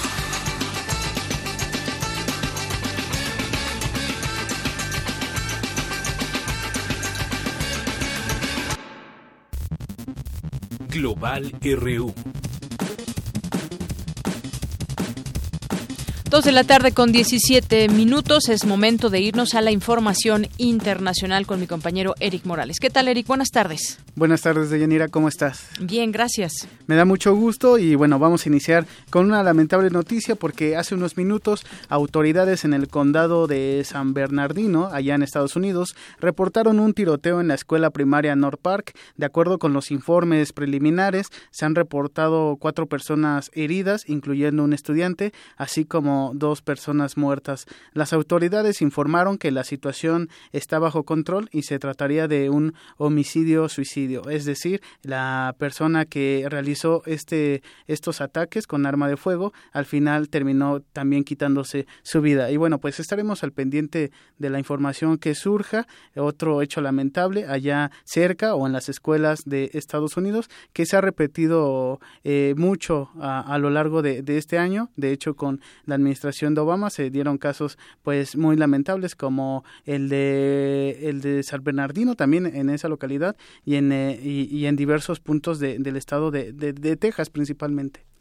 Así es, bueno, pues desafortunadamente, ¿cuánto, ¿cuál es el saldo de personas heridas y muertos? Hasta el momento, según la, la, agencia AFP, hay dos personas muertas y también cuatro heridas. Y bueno, pues eh, en, en, estos minutos están, se sigue ¿no? con la actualización de información que desde luego estaremos eh, este, presentando nosotros a través de, de los distintos espacios informativos de, de Radio UNAM. Muy bien, Eric. Y bueno, pues nos vamos con información de, de los cinco continentes para iniciar la, la sección Global RU de este 10 de abril con nuestras breves internacionales. La organización Norwegian Refugee Council informó este lunes que numerosas poblaciones de Sudán del Sur comenzaron a comer hojas de los árboles a falta de alimento. Miles de personas salieron a las calles de Estocolmo en repudio al reciente atentado terrorista en Suecia, donde murieron cuatro personas y 15 más resultaron heridas. El gobierno español informó que Piotr Levashov, informático ruso sospechoso de haber participado en un ataque cibernético durante la campaña electoral en Estados Unidos, fue detenido en Barcelona. La jefa de la diplomacia europea, Federica Mogherini, informó que aunque el ataque de Estados Unidos a Siria es comprensible, se deberán buscar soluciones políticas y no militares al conflicto del país árabe. No hay una solución militar a la crisis siria. En eso la Unión Europea es muy clara y muy firme. El presidente de Venezuela, Nicolás Maduro, rechazó el ataque de Estados Unidos a Siria. Ahí está el ataque que han hecho contra el pueblo de Siria. Un ataque ilegal violando las leyes internacionales, violando los procedimientos del Consejo de Seguridad de la ONU, del derecho internacional. El Consejo Nacional Electoral de Ecuador presentará los resultados oficiales de la segunda vuelta presidencial del pasado 2 de abril, que dan como ganador al socialista Lenin Moreno. El conservador Guillermo Lazo anunció que impugnará los resultados. Estados Unidos anunció que un portaaviones y su flota se dirigen a la península coreana como medida preventiva ante las presuntas ambiciones nucleares de Corea del Norte, quien ha realizado cinco pruebas con misiles en el último mes. We'll be right back. Ahí está información de lo que aconteció este lunes 10 de abril y bueno, en otra en otro eh, nos vamos al continente africano porque ayer Egipto sufrió dos atentados suicidas en las catedrales, catedrales cristianas de las localidades de Tanta, al norte de El Cairo, de la capital, y de la ciudad mediterránea de Alejandría, en los que murieron al menos 44 personas y que fueron reivindicados por el grupo yihadista Estado Islámico. El presidente de Egipto, Abdel Fattah al-Sisi, anunció el establecimiento del estado de emergencia en ese país en un discurso retransmitido en directo por la televisión estatal, Al-Sisi detalló que el estado de excepción se extenderá por un periodo de tres meses. Las explosiones ocurrieron unos días antes de la visita del Papa Francisco a Egipto, que se llevará a cabo los próximos 28 y 29 de abril.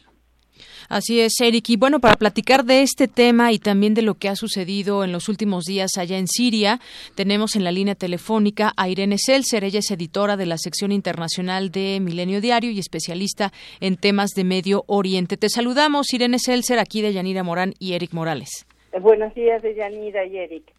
Bueno, pues Irene, eh, pues empezamos, podríamos empezar por el caso de Siria, sobre todo, eh, pues las distintas informaciones que van surgiendo. También mediáticamente es un tema que impacta, pero no solamente eso, sino también, pues las fuentes, qué se puede, hasta dónde estamos conociendo la verdad de lo que está sucediendo en Siria y me refiero, por ejemplo, al ataque químico, quién es el verdadero culpable de todo esto, qué objetivos persigue Trump con este ataque a Siria, entre otras cosas. Tú como conocedora del tema, ¿qué nos puedes decir al respecto de ello? Ah, bueno, en primer lugar, habría que decir que eh, pese a la distancia, eh, las informaciones y las imágenes, hoy, todo, hoy, esta mañana, la cadena CNN y también el eh, Milenio Televisión y en general todas las televisoras del mundo estaban aportando más información con un video, al parecer de un aficionado, en donde, donde se ve el momento que están impactando, eh, que están impactando los eh, disparos eh, con armas, podemos decir químicas en el sentido de que también de que también vimos los efectos y los testimonios de los sobrevivientes. En general, en todos estos años, en lo personal, siempre me he resistido a irme eh, con las informaciones o con lo que podríamos decir lo que las agencias informativas están eh, reportando, pero habría que estar ciego para no ver lo que ocurrió en, eh, en, en Siria el martes pasado eh, y el testimonio de los sobrevivientes y como yo hablaba en estos días con otros colegas, bueno, eh, todos los niños sobrevivientes se pusieron de acuerdo para desde su propia narrativa decir cómo sufrieron el ataque, cómo fueron muertos un niño. Ayer veíamos el testimonio, 19 familiares de él habían muerto. Él sobrevive a este ataque, podríamos decir, químico. Y eh, la respuesta de Estados Unidos es lo que cambia la agenda de por lo menos hasta la semana pasada el presidente Trump, su canciller Rex Tillerson, eh, seguían insistiendo que el objetivo en el caso de, de, Oriente Medio en estos momentos, el objetivo de la política exterior de Estados Unidos no pasaba por exigir la caída de Bashar Assad, sino por la lucha contra el terrorismo internacional, que también eh, es cierto, no sabemos qué va a significar que Estados Unidos diga que la prioridad de su estrategia en política exterior hoy por hoy va a ser el eh, eh, exterminar ahí donde se encuentre al terrorismo eh, yihadista fundamentalmente en el entendido de que el, el yihadismo está operando en al menos una veintena de países. ¿Qué significa ir exterminar al terrorismo yihadista? Se va a atacar estos países como se atacó Yemen, eh, eh, porque además tenemos de Yanira la otra paradoja. Eh, el presidente Bashar Assad también argumenta, y lo está haciendo con apoyo desde hace un año y medio de la aviación rusa, que ellos están atacando al terrorismo yihadista, que también sabemos está en el, norte, noroeste del país. El tema es que ahí, por ejemplo, en la provincia de Idlib, históricamente una provincia rebelde en Siria, eh, eh, están eh, conjuntada la población civil con la, es la base social de los mismos rebeldes, los rebeldes sirios, que también puede ser una bolsa de gato. Yo para graficar hablo, hago la, la, la, el símil con lo que fue la estrategia de Estados Unidos contra la Nicaragua sandinista en los años 80, donde Estados Unidos armó, financió, adiestró eh, a la contra nicaragüense. Los rebeldes sirios podríamos hablar de la, la contra Siria, pero ahí también está el grupo Estado Islámico y ahí está la rama con otro nombre ahora, pero la rama de Al Qaeda en Siria al frente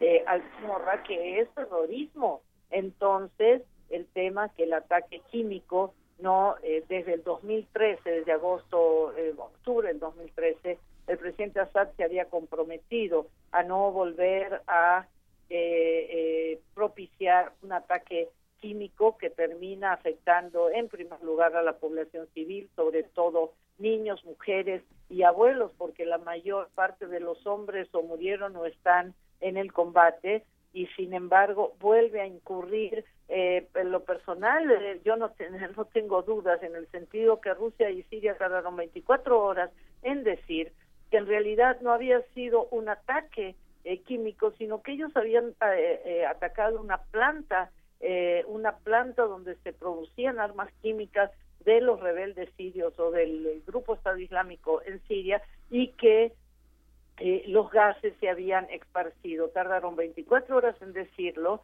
eh, y lo que sí se sabe también es que el único control, el dominio sobre el espacio aéreo en Siria lo tiene la aviación siria apoyada por la aviación eh, rusa. Entonces, en ese sentido, no hay duda, aunque el gobierno sirio y la misma Rusia digan que ellos no propiciaron ese ataque, no, no, no hay duda eh, hasta este momento, al menos en lo personal, eh, de decir si hubo un ataque químico, si hubo 86 muertos, de ellos 30 niños y 20 y pico de mujeres, según el testimonio de los sobrevivientes, y eso es lo que cambia, eso es lo que cambia en estos momentos de una semana a otra la agenda de Estados Unidos con estos disparos, según dicen, disuasivos, es para mandar, digamos, un mensaje claro, por un lado, así lo han verbalizado, de que ya no van a tolerar más ataques de este tipo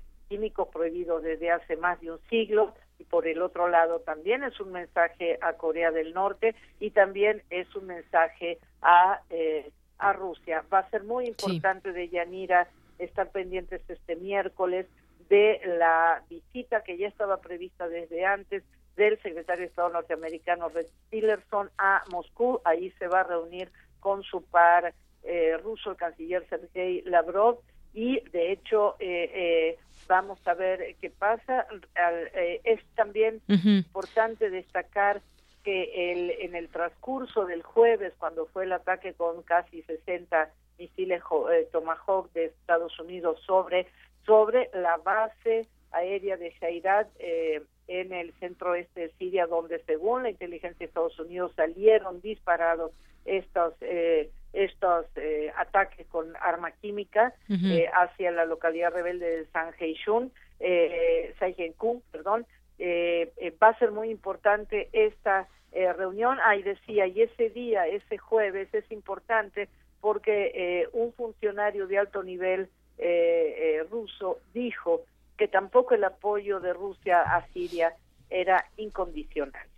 Así es. Sí. sí, sí, justamente, pues ahí están eh, lo que tú nos dices. Sí, los hechos son son irrefutables. Lo que se ve, lo que se ha visto por distintos lentes, distintas cámaras lo que sucedió este ataque ataque químico. Y hay sin duda pues una serie de opiniones al respecto de todo esto, pero tú nos pones en claro lo que pues lo que desde este no solamente tu punto de vista, sino justamente toda esta eh, esta situación y estos hechos basándonos sobre todo en ello de cómo están estos movimientos y sobre todo hacia dónde van dirigidos los ataques y cómo y, y no olvidarnos también de pues de la tensión que puede crecer entre Estados Unidos y Rusia, pero Aquí Eric te quiere preguntar algo. Claro que sí. Así es, Irene, buenas tardes. Saluda Eric. Morales. Y bueno, pues, eh, aunque en el Consejo de Seguridad de la ONU, eh, que, se reunieron de, manera urgente, pues, eh, como mencionabas, dado que el espacio aéreo de, Siria está dominado por, por Bashar al-Assad y por Rusia, pues se decía que que el responsable del ataque químico pues precisamente era, era el gobierno el gobierno sirio aunque todavía no hay una investigación que así lo lo confirme. Después Estados Unidos bombardea eh, una base militar siria. Eh, la pregunta que quisiera hacerte es si bajo esta digamos eh, iniciativa de atacar por parte de Estados Unidos. ¿Tú crees que eh, los atentados de ayer de, Egipto estén relacionados con esta pues eh, respuesta de, Estados Unidos que también ya dijo Rusia y, y, este e Irán que van a responder si, si Estados Unidos vuelve a cometer pues un ataque como como el que hizo con los misiles? Mira, el tema es que eh, evidentemente el terrorismo yihadista tiene su propia agenda el, desde diciembre del año pasado ellos están sobre todo en el Sinaí egipcio, ellos han recrudecido los ataques, hay decenas de policías y militares de Egipto eh, muertos, no olvidemos eh, más que una represalia, yo diría, bueno, hay una estrategia de, también del Estado y del Grupo Estado Islámico que está siendo acorralado y eh, exterminado en Siria, parcialmente en Siria y en Irak, parece que ya eh, ha fracasado el proyecto del Estado Islámico de crear, recordemos, un califato en toda la franja norte de Siria e Irak, precisamente en parte por la, los ataques de la coalición internacional liderada por Estados Unidos, creada desde los tiempos del presidente Obama, pero sobre todo ahora por la contundencia de los ataques de la aviación rusa en apoyo del ejército sirio, eh, cuando hace un año y medio el ejército sirio, se podía decir, estaba perdiendo la batalla o la guerra frente al, al yihadismo del grupo Estado Islámico, sumado a Al Qaeda, aunque no actúan juntos, pero también golpea. Entonces, en ese sentido, cuanto más eh, eh, perseguido, atacado o golpeado esté el Estado Islámico en, por, sobre todo en Siria e Irak, más va a buscar dónde regenerarse, dónde golpear, dónde buscar eh, nuevos adeptos en otros países, en este caso en Egipto. Recordemos que fue en Egipto donde no solo habían muerto estos eh, también turistas eh, mexicanos hace un año y medio eh, cuando eh, el ejército confunde su convoy con un convoy terrorista porque ya la guerra ahí estaba planteada y en ese mismo lugar es donde el grupo Estado Islámico reivindica hace un año y medio el derribo, recordemos, de un avión ruso con 224 personas a bordo, la mayoría turistas eh, procedentes de Leningrado que estaban vacacionando en el Sinaí, en el, en el famoso balneario egipcio de Sharm el Sheikh. Entonces, esa presencia eh, está ahí. Eh, el yihadismo es un fenómeno que ha llegado para quedarse durante durante mucho tiempo. Sin, em, ellos están haciendo sus propios. Vemos hoy mismo hubo un tiroteo. No sabemos el tipo del tiroteo en la escuela de Estados Unidos, si es un alumno, eh, no estoy al tanto si fue un alumno o fue algún un atentado de otra índole, pero ayer fue Estocolmo, es, es, llamativo que eh, el, atentado de Estocolmo eh, eh, coincide con, ¿se acuerdan el, el escándalo internacional que se arma cuando Donald Trump inventó hace un mes un ataque terrorista en Estocolmo? Ocurrió ayer con este camión que arrolla a la gente que estaba en una zona muy populosa de tiendas. La semana pasada, el lunes, fue el atentado en un vagón del metro de San Petersburgo y al día siguiente es el martes es este ataque eh, presuntamente químico de Assad, el jueves es la respuesta y un plus, Eric, es, bueno, eh, por decirlo de alguna manera, si Estados Unidos y el Pentágono necesitaba un pretexto para cambiar el tablero del juego heredado por Obama en Siria y en Corea del Norte e incluso en Irán, el eh, Bashar Assad con el ataque del martes le sirve en bandeja a Estados Unidos este cambio de, de tablero, eh, el ataque a Siria y la, el desplazamiento de un portaaviones que iba eh, para Australia, que está ya llegando a las costas desde el sábado, fue redirigido hacia eh, la península coreana, ahí sí hay otra situación eh, muy grave y eh, dos elementos. Por un lado, estamos viendo que frente a las especulaciones de que si Estados Unidos, mientras está Trump reunido con el presidente chino Xi Jinping, es cuando decide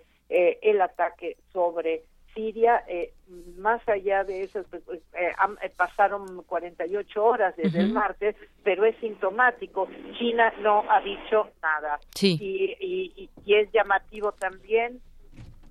¿Aló? Sí, sí, sí, escuchamos, sí, Irene. Es llamativo también las declaraciones, hoy las pueden buscar en, en el sitio digital de Milenio, en la sección de política un artículo de una plana del embajador de China en México, Qiu aquí, en donde dedica una plana a elogiar, el representante del presidente Xi en México, a elogiar el encuentro entre Xi y Donald Trump de el jueves mientras estaba decidiendo el ataque a Siria. Eh, está, saluda el embajador chino en México. Este nuevo capítulo, dice que se habla se abre en las relaciones internacionales, hace caso, omite totalmente cualquier mención a Siria o a Norcorea y es un material que me parece interesante, interesante eh, revisar hoy mismo en el periódico Milenio. China y Estados Unidos abren un nuevo capítulo de sus relaciones en donde no deja China muy al estilo de ellos traslucir ninguna diferencia, ningún ninguna declaración altisonante que hace pensar que China no se va a oponer o China va a tener un o está dando un paso al costado sobre estos nuevos hechos de esta nueva coyuntura internacional. Y si me permite rápidamente, Eric, también es importante hoy eh, prestar atención a la conferencia de prensa que dio el vocero de Donald Trump, Sean, eh, Sean Spice, donde a preguntas expresas él va respondiendo que en efecto no se conoce no se conoce la estrategia del presidente Trump, la estrategia contra el terrorismo, porque no la van a decir para no alertar al enemigo eh, y que eh, Donald Trump está cumpliendo con sus promesas eh, de campaña, tampoco hace ninguna eh, ninguna detalle en particular de qué significa la lucha contra el yihadismo, pero es interesante, dice que el objetivo del ataque a la base aérea de, de, de, Siria el jueves se cumplió y era destruir la capacidad de los aviones sirios y rusos de eh, reabastecerse y de eh, reparar. Eso está destruido. La base está a 200 kilómetros al suroeste de donde fue el ataque del martes en Idlib. Así es. Y eh, en ese sentido, podemos ver también que Estados Unidos sabía muy bien que, eh, que golpeaba e insistió en los últimos dos días también ha cambiado el discurso hasta la semana pasada incluso hasta el miércoles Estados Unidos no decía que el objetivo era sacar a Bashar Assad del poder hoy ya lo está diciendo lo dijo Rick Tillerson ayer hoy lo dice eh, John Spice y el G7 que está reunido hoy en el Principado de Luca en Italia también está planteando qué medidas se va a, a tomar respecto a Rusia y Siria entre hoy y mañana en G7 reunido en Italia. Así es. Bueno, pues Irene Seltzer, muchísimas gracias por compartir por, con nosotros pues un panorama bastante amplio de, de, lo que sucede y pues gracias, creo que habrá que seguir todas estas informaciones, conferencias y toda la pues la diferente información que va surgiendo y también hacernos nuestra pues nuestra idea de lo que realmente sucede allá eh, con este tema de Siria y los involucrados. Muchas gracias. Eh, buenos días. por lo visto va a ser una Semana Santa este, bastante movida, querida Deyanira. Exactamente. Pues sí, Irene, muchas gracias. Un abrazo. Un abrazo, buenos días. Hasta luego. Muy buenas tardes a Irene Seltzer, editora de la sección internacional de Milenio Diario, especialista en temas de Medio Oriente.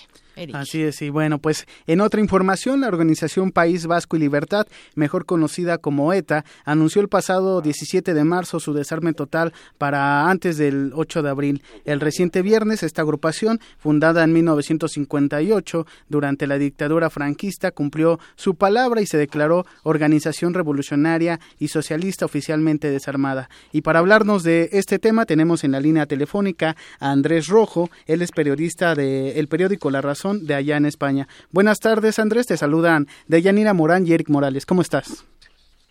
Muy bien, buenas noches de aquí en España. Así es. Y bueno, pues eh, quisiera preguntarte eh, algo que nos llama la atención aquí desde México es ¿Por qué, por qué esta organización decidió pues dejar las armas y, y, por qué este precisamente pues en esta etapa después de ya casi seis años de que anunció el cese al fuego? Bueno, en realidad eh, lo primero que deberíamos eh, lo primero que deberíamos explicar es que no se, trata de un real de un desarme un poco falso, no de un desarme real. Eh, debido a que la banda ETA en realidad no ha entregado todo su arsenal de armas, se ha quedado con muchas pistolas y en concreto con con la parte del arsenal que podría ayudar a esclarecer los 312 asesinatos y crímenes de la banda terrorista que han quedado sin resolver. Este es el principal problema que hace que la sociedad española vea todo este desarme con mucho escepticismo y que no nos queramos realmente que haya por parte de los terroristas una, una voluntad de, de abandonar las armas realmente y de abandonar los crímenes en el futuro. Se trata en realidad de una operación cosmética, de una operación eh, de relaciones públicas políticas que, que tiene solo una lectura interna a los propios terroristas. Ellos tienen una presión muy fuerte por parte del colectivo de presos etarras que quieren eh, ser trasladados a cárceles próximas al País Vasco y por muchos presos que ya tienen enfermedades y que quieren ser escarcelados. Y eso es lo que ha llevado a lo poco operativo, a los pocos cuadros operativos que quedan de los terroristas, a hacer esta especie de representación en Bayona, a la que tuve la oportunidad de, asistir y que eh, en realidad ha dejado un poco indiferente a la mayoría de la sociedad española fueron a las autoridades francesas a quienes, eh, bueno, le entregaron este arsenal del que se contabilizaron tres, eh, mil kilos de explosivos, 118 armas de grueso calibre y miles de detonantes. Eh, también, como mencionabas, el gobierno español dijo que se mantiene escéptico ante el desarme de, la ETA y advirtió que solo eh, lo creerán cuando anuncien la disolución por completo de esta agrupación. Es, efectivamente así como has dicho. Se mm, entregó en el Ayuntamiento de Bayona la localización de, mm, en concreto, de ocho zulos que, eh, que contenían esas armas que acabas de, de describir eh, exactamente. Pero eh, hay que tener en cuenta que, que siguen teniendo otros muchos zulos diseminados no solo por el departamento de los Pirineos Occidentales, sino incluso también probablemente dentro de las fronteras de España, y que en cualquier momento eh, ETA eh, podría, si existe voluntad política para hacerlo, volver a, a, cometer asesinatos. Esa es la razón, como has apuntado, de que el gobierno sea muy escéptico y también eh, la sociedad española, como decía. Oye, eh, quisiera preguntarte, Andrés, decías tú que un poco sí. indiferente la sociedad española y quizás pues muchos ya se habían olvidado hasta de esta banda terrorista y si no olvidado, por lo menos ya no estaba tan presente como en algún momento. Eh, ¿Por qué esa indiferencia de la que nos, nos dices? Justamente porque ya se quiere un poco pues eh, pasar a lo siguiente después de esas pláticas que en su momento hubo. Cuéntame un poco de, de ello. La razón es que ETA eh, ha sido derrotada uh -huh. eh, estratégica y, y, políticamente por eh, el Estado de Derecho, tanto en España como en Francia. En realidad ETA no mata porque le compense políticamente, sino porque ya apenas tiene capacidad operativa para hacerlo. Y sobre todo, eh, después de una serie de atentados que hubo hace algunos años de especial eh, impacto cultural y mediático que hubo en España, eh, buena parte de la, del sector de la izquierda eh, en el País Vasco y en toda España, que si bien no les apoyaba, sí que se mantenía en una extraña equidistancia, les ha retirado completamente el apoyo. Esto, esto hizo que, que, bueno, que operativamente cada vez más ETA fuera eh, replegándose sobre sí misma y finalmente eh, agobiados por el por, por la por los problemas que tienen con los con los con su colectivo de presos han decidido montar esta representación con la ayuda de, de bueno las autoridades municipales eh, francesas de Bayona que han digamos dado una especie de pátina o de maquillaje de oficialidad a, el, a la representación hecha por por los terroristas y, y, este es el tema. La causa de, yo creo que España, tanto la sociedad como políticamente, ha pasado un poco la página, ¿no? Especialmente en el País Vasco a todo el tema, a todo el tema Tarra. Y esa es la causa de que, bueno, de que se haya producido esto este fin de semana. Muy bien, gracias. Andrés, eh, se calcula que más de 800 personas fueron víctimas mortales por parte de, de esta organización. Sí, 850, sí, sí. Así es, y, y bueno, pues eh, eh, figuran militares, policías, políticos y, y por supuesto civiles. Eh, ¿Cómo está eh, el, el, clima social allá en España? Puesto que no sé si ya las autoridades hayan dicho si después de este desarme habrá un tipo de perdón o, o serán juzgados los integrantes de esta organización. Eh, por parte del gobierno eh, no va a haber un cambio de, de, política eh, después de, de, lo sucedido en Bayona este pasado fin de semana.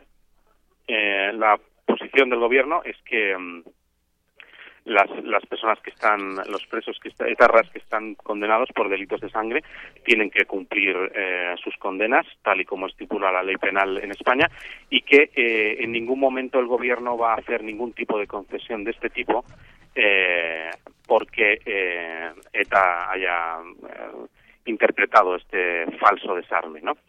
Eh, una cosa está clara y es que el sistema penal español eh, contempla que si hay un arrepentimiento, si hay un perdón a las víctimas y hay una condena de la violencia, eh, pueden eh, progresivamente reincorporarse a la sociedad de estas personas, pero bueno, hay un colectivo de presos que no, no está por la labor, que son fieles a las ideas que les llevaron a asesinar a, tantas, a tantos españoles y a sembrar y eh, y esta es un poco la situación. Ahora mismo el brazo político de ETA lo que quiere es eh, precisamente eh, Otegui, el líder de la izquierda del Chale, hizo dijo una frase muy significativa que fue eh, tejer eh, tejer, eh, digamos, eh, pactos con el resto de fuerzas políticas para poco a poco ir arrinconando al Partido Popular, que es el actual partido en el gobierno, para que eh, ceda. Pero esto es una cosa que muy probablemente no sucederá porque la propia sociedad española no estaría dispuesto a, a pasar página de una manera tan injusta, sobre todo para las víctimas. Así es, y que desde luego pues generará distintas eh, reacciones en los próximos días. Andrés Rojo, eh, periodista del periódico La Razón en España, agradecemos mucho pues que hayas compartido esta información con, con nosotros, con Radio UNAM, y pues estaremos al pendiente de lo que suceda allá en, España con este tema del desarme de la ETA. Muchísimas gracias a vosotros. Gracias, buenas tardes. Bueno, pues, es la información internacional. Nos escuchamos el día de mañana. Claro que sí, Eric. Gracias, buenas tardes. Queremos conocer tu opinión. Síguenos en Twitter como arroba PrismaRU. Para nosotros, tu opinión es muy importante. Síguenos en Facebook como PrismaRU. Continuamos y en más de la información nacional que tenemos para ustedes, pues también tenemos nuestra nuestra violencia en México. Tan solo este fin de semana en Guerrero se registraron 21 personas asesinadas. Este fin de semana ese fue el saldo entre ellos el exdiputado local y exalcalde del municipio de eh, Acapetlaguaya, Roger Arellano Sotelo. A pesar desde que desde el viernes pasado el gobierno del estado y la Federación pusieron en marcha un operativo especial para resguardar los principales centros turísticos de del Estado, con más de 3.444 agentes de distintas corporaciones. La violencia no faltó en el Estado guerrerense. Entre ellos fue Ciguatanejo, en un bar que entraron eh, personas a eh, asesinar a los que se encontraban ahí. Algunos, algunas personas fueron, eh, cuatro hombres fueron asesinados y dos más resultaron heridos. Ese mismo sábado por la tarde se halló una fosa clandestina con dos cuerpos en descomposición y luego más adelante, la mañana eh, del domingo, un estudiante de secundaria había sido privado de su libertad y después fue encontrado muerto. Y en los últimos minutos del domingo se encontraba una camioneta con ocho cuerpos cerca de la comandancia de policía montada. Bueno, esto sucedió allá en Guerrero. Y también capturan sin violencia a Iván Margarito Esquivel, quien es jefe del cártel Jalisco Nueva Generación. Esto fue el día de ayer, donde elementos de la Agencia de Investigación Criminal de la PGR detuvieron a este personaje conocido como el Terry, jefe de una célula del cártel de Jalisco Nueva Generación que operaba en Colima y la región de Tierra Caliente. Y bueno, en otras cosas, la Comisión Nacional de Derechos Humanos, que dice que existen, afirma que existen más de 800 perfiles de desapariciones sin indicio alguno. Esto de acuerdo con su registro anual de personas desaparecidas, elaborado por la Comisión Nacional de Derechos Humanos, que existen al menos 810 casos sin indicio, ya que no se precisa si la desaparición de la víctima se debe a servidores públicos a la delincuencia organizada o si la persona se ausentó sin avisar a sus familiares. Y en otra en otro tema, la plataforma México prepara base de datos para detectar zonas con mayores incidencias sexuales. Esta nota que hoy destaca la jornada dice que la Comisión Nacional de Seguridad prepara una base de datos mediante la plataforma México, la cual tendrá como objetivo identificar las zonas de mayor incidencia de delitos sexuales, así como el registro de quienes los han cometido, prevenir agresiones sexuales a mujeres, niñas, niños jóvenes, menores de edad en las zonas en que se ha identificado que viven viven agresores sexuales o se han cometido feminicidios. Por ejemplo, Ciudad Juárez o Ecatepec, que será la meta de la Comisión Nacional de Seguridad. Pero además, por este medio de precisión milimétrica se sabrá cuál es el municipio, la colonia y además la calle donde suceden los crímenes con ese enfoque de género y la manera en que se debe patrullar. Y en otro, en otro tema, la Conducef alerta dice que se incrementa el fraude y robo de identidad. La Comisión Nacional de Protección y Defensa de los Usuarios de Servicios Financieros, la Conducef, detalló que los delitos de fraude y robo de identidad aumentaron en un 33.6% en comparación con el año pasado. Y bueno, entre las denuncias más comunes, quizás a ustedes ya les ha pasado alguna vez, pues están los cargos por consumos que no efectuaron, cheques mal negociados, retiros no reconocidos, suplantación de identidad, de identidad y transferencias no reconocidas. Y el banco que encabeza estas em, quejas es Banamex, seguido por Santander, según revela la Conducef. Y bueno, pues ahí está este tema del cual también hay que cuidarse. Y por último, bueno, pues una encuesta revela que ciudadanos no están conformes con medidas del gobierno para combatir la pobreza. Y esto significa que cada eh, que ocho de cada diez mexicanos advierten que la pobreza en México se ha reducido poco o nada durante los últimos tres años. No creen en la transparencia, no creen en que estos programas eh, realmente ayuden y lo ven como un tema pues que está más bien en el ámbito electoral cuando vienen elecciones, pues reparten más cosas, amplían los programas, pero realmente pues no ha sucedido nada al respecto de ese tema, o por lo menos ocho de cada diez mexicanos no creen que se reduzca la pobreza en México.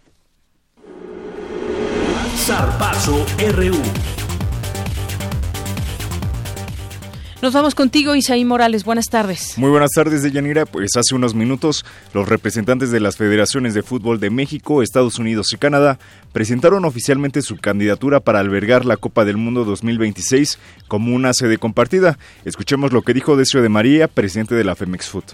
Hoy el ofrecer la posibilidad a los mexicanos, a los americanos y a los canadienses de vivir en México un tercer mundial es un gran honor.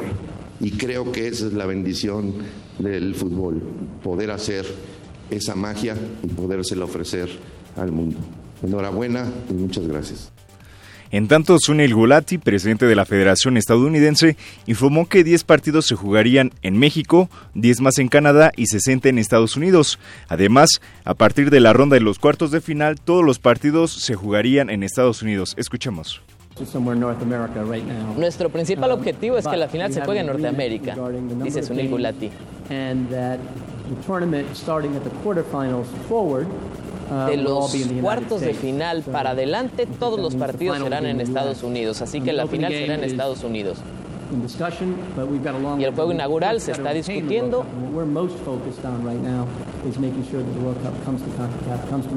Pero ahorita nuestra preocupación principal es ganar la candidatura y que el Mundial venga con CACAF. Agregó que la política migratoria de Donald Trump no afectaría los planes para el Mundial 2026. Escuchemos. No nos vamos a meter mucho en política, dice Sunil Gulati. No vamos a discutir temas políticos. Lo que sí te puedo decir es que el presidente nos ha apoyado, incluso nos empujó y hasta solicitó que México se sumara a los esfuerzos para integrarse a la candidatura. Lo que se dijo durante la campaña no me interesa y no voy a hablar por el presidente, pero contamos con su apoyo. Bueno, y el resultado de si aceptan o no esta candidatura se daría hasta mayo del 2020. Y pasando a más información, el Club Universidad Nacional liga dos derrotas en casa de manera consecutiva. Este domingo Pumas cayó frente a Toluca por la mínima diferencia luego de un error del arquero universitario Alfredo Saldívar. Pumas tuvo para ganar el encuentro, sin embargo no encontró la puntería para rematar al final de cada jugada. Además, el arbitraje les jugó en contra luego de que Jorge Antonio Pérez, silbante del encuentro, no marcó las dos manos dentro del área de Toluca que debieron sancionarse como penales. Francisco Palencia, técnico universitario, lamentó que su equipo no haya sido capaz de levantarse después del gol de Toluca. Escuchemos lo que dijo Francisco Palencia. Si no ganas o no sacas puntos jugando como juegas, pues naturalmente que, a nadie le gusta, ¿no? Estamos tristes, pero es un error, nos costó el partido. Ellos plantearon a su manera este partido, les salió. Nosotros no fuimos capaces de, de 17 veces que pateamos al arco marcar un gol. Ellos patearon dos y, marcaron uno, ¿no?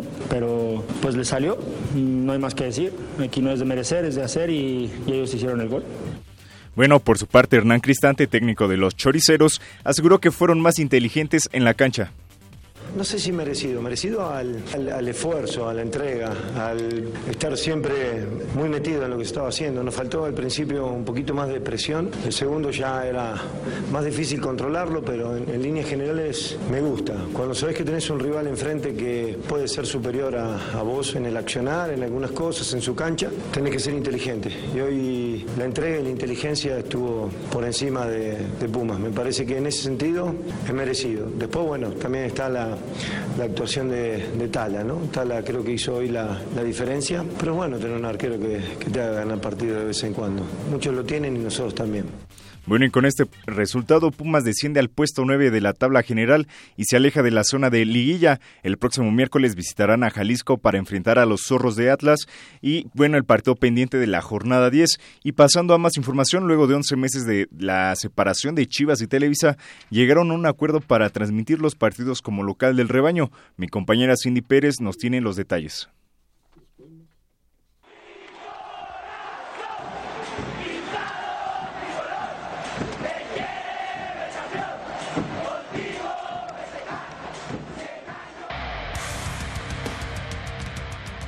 El Club Deportivo Guadalajara y la empresa Televisa anunciaron su reconciliación luego de firmar el contrato millonario más caro que se ha realizado en el fútbol mexicano. La empresa de Chapultepec informó que llegó a un acuerdo con Chivas para transmitir sus partidos como local a través de la plataforma Blim y TDN en México y Canal 2 para América Latina hasta la apertura 2019. Por su parte, José Luis Higuera, director general de Chivas OmniLife, aseguró en entrevista con Radio Fórmula que la decisión de volver con Televisa se debió a temas de contratos. Hay un contrato muy complejo y todo lo hicimos conforme a contrato para poder incrementar ahorita la presencia del equipo en televisión de paga y al final el que el que quedó con por unos temas contractuales y por por una oferta fue TDN. Volvimos a romper récord de cifras al final agradecerles porque también aceptaron todas nuestras condiciones, no solamente económicas, hay condiciones más allá de distribución y jurídicas, ahora sí que cumplidas por parte de TDN y estamos pues muy contentos. En su último contrato con Guadalajara, la televisora pagó 14 millones de dólares al año por el derecho de transmisión y la oferta por la cual Chivas decidió regresar con la compañía oscila, según fuentes consultadas, de entre 25 y 30 millones de dólares anuales, lo que supone un récord, ya que nadie en el balompié ha recibido tanto dinero con una cadena de televisión. Fue hace 11 meses cuando Televisa y Chivas rompieron relaciones comerciales y eso significó el inicio del proyecto Chivas TV, el cual fue duramente criticado por las fallas en el servicio, y aunque salió con las plataformas Cinepolis Click y Claro Video, perdió millones de televidentes porque el impacto era mucho menor. De acuerdo con la directiva del rebaño, la aplicación Chivas TV continuará trabajando, disminuirá sus costos y tendrá la exclusiva para transmitir la final de la Copa MX. Pues de Yanira hasta aquí la información deportiva. Gracias, hasta mañana Isaí.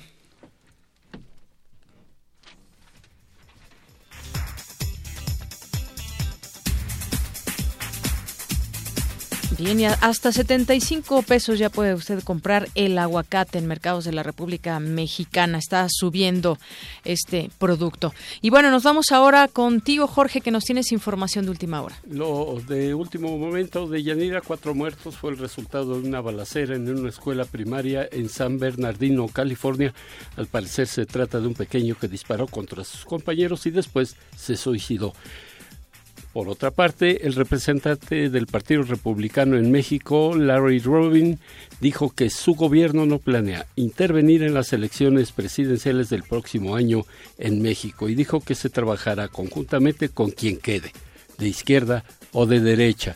Y la candidata de Morena al gobierno del Estado de México, Delfina Gómez, interpuso una denuncia ante la FEPADE por violencia de género y en contra del expresidente Felipe Calderón, que según dice desacredita su trabajo. Muy bien, gracias Jorge, buenas tardes. Buenas tardes. Y buenas tardes a usted, gracias por sintonizarnos. Yo soy de Yanira Morán y en nombre de todo este gran equipo, que tenga buena tarde, nos escuchamos mañana.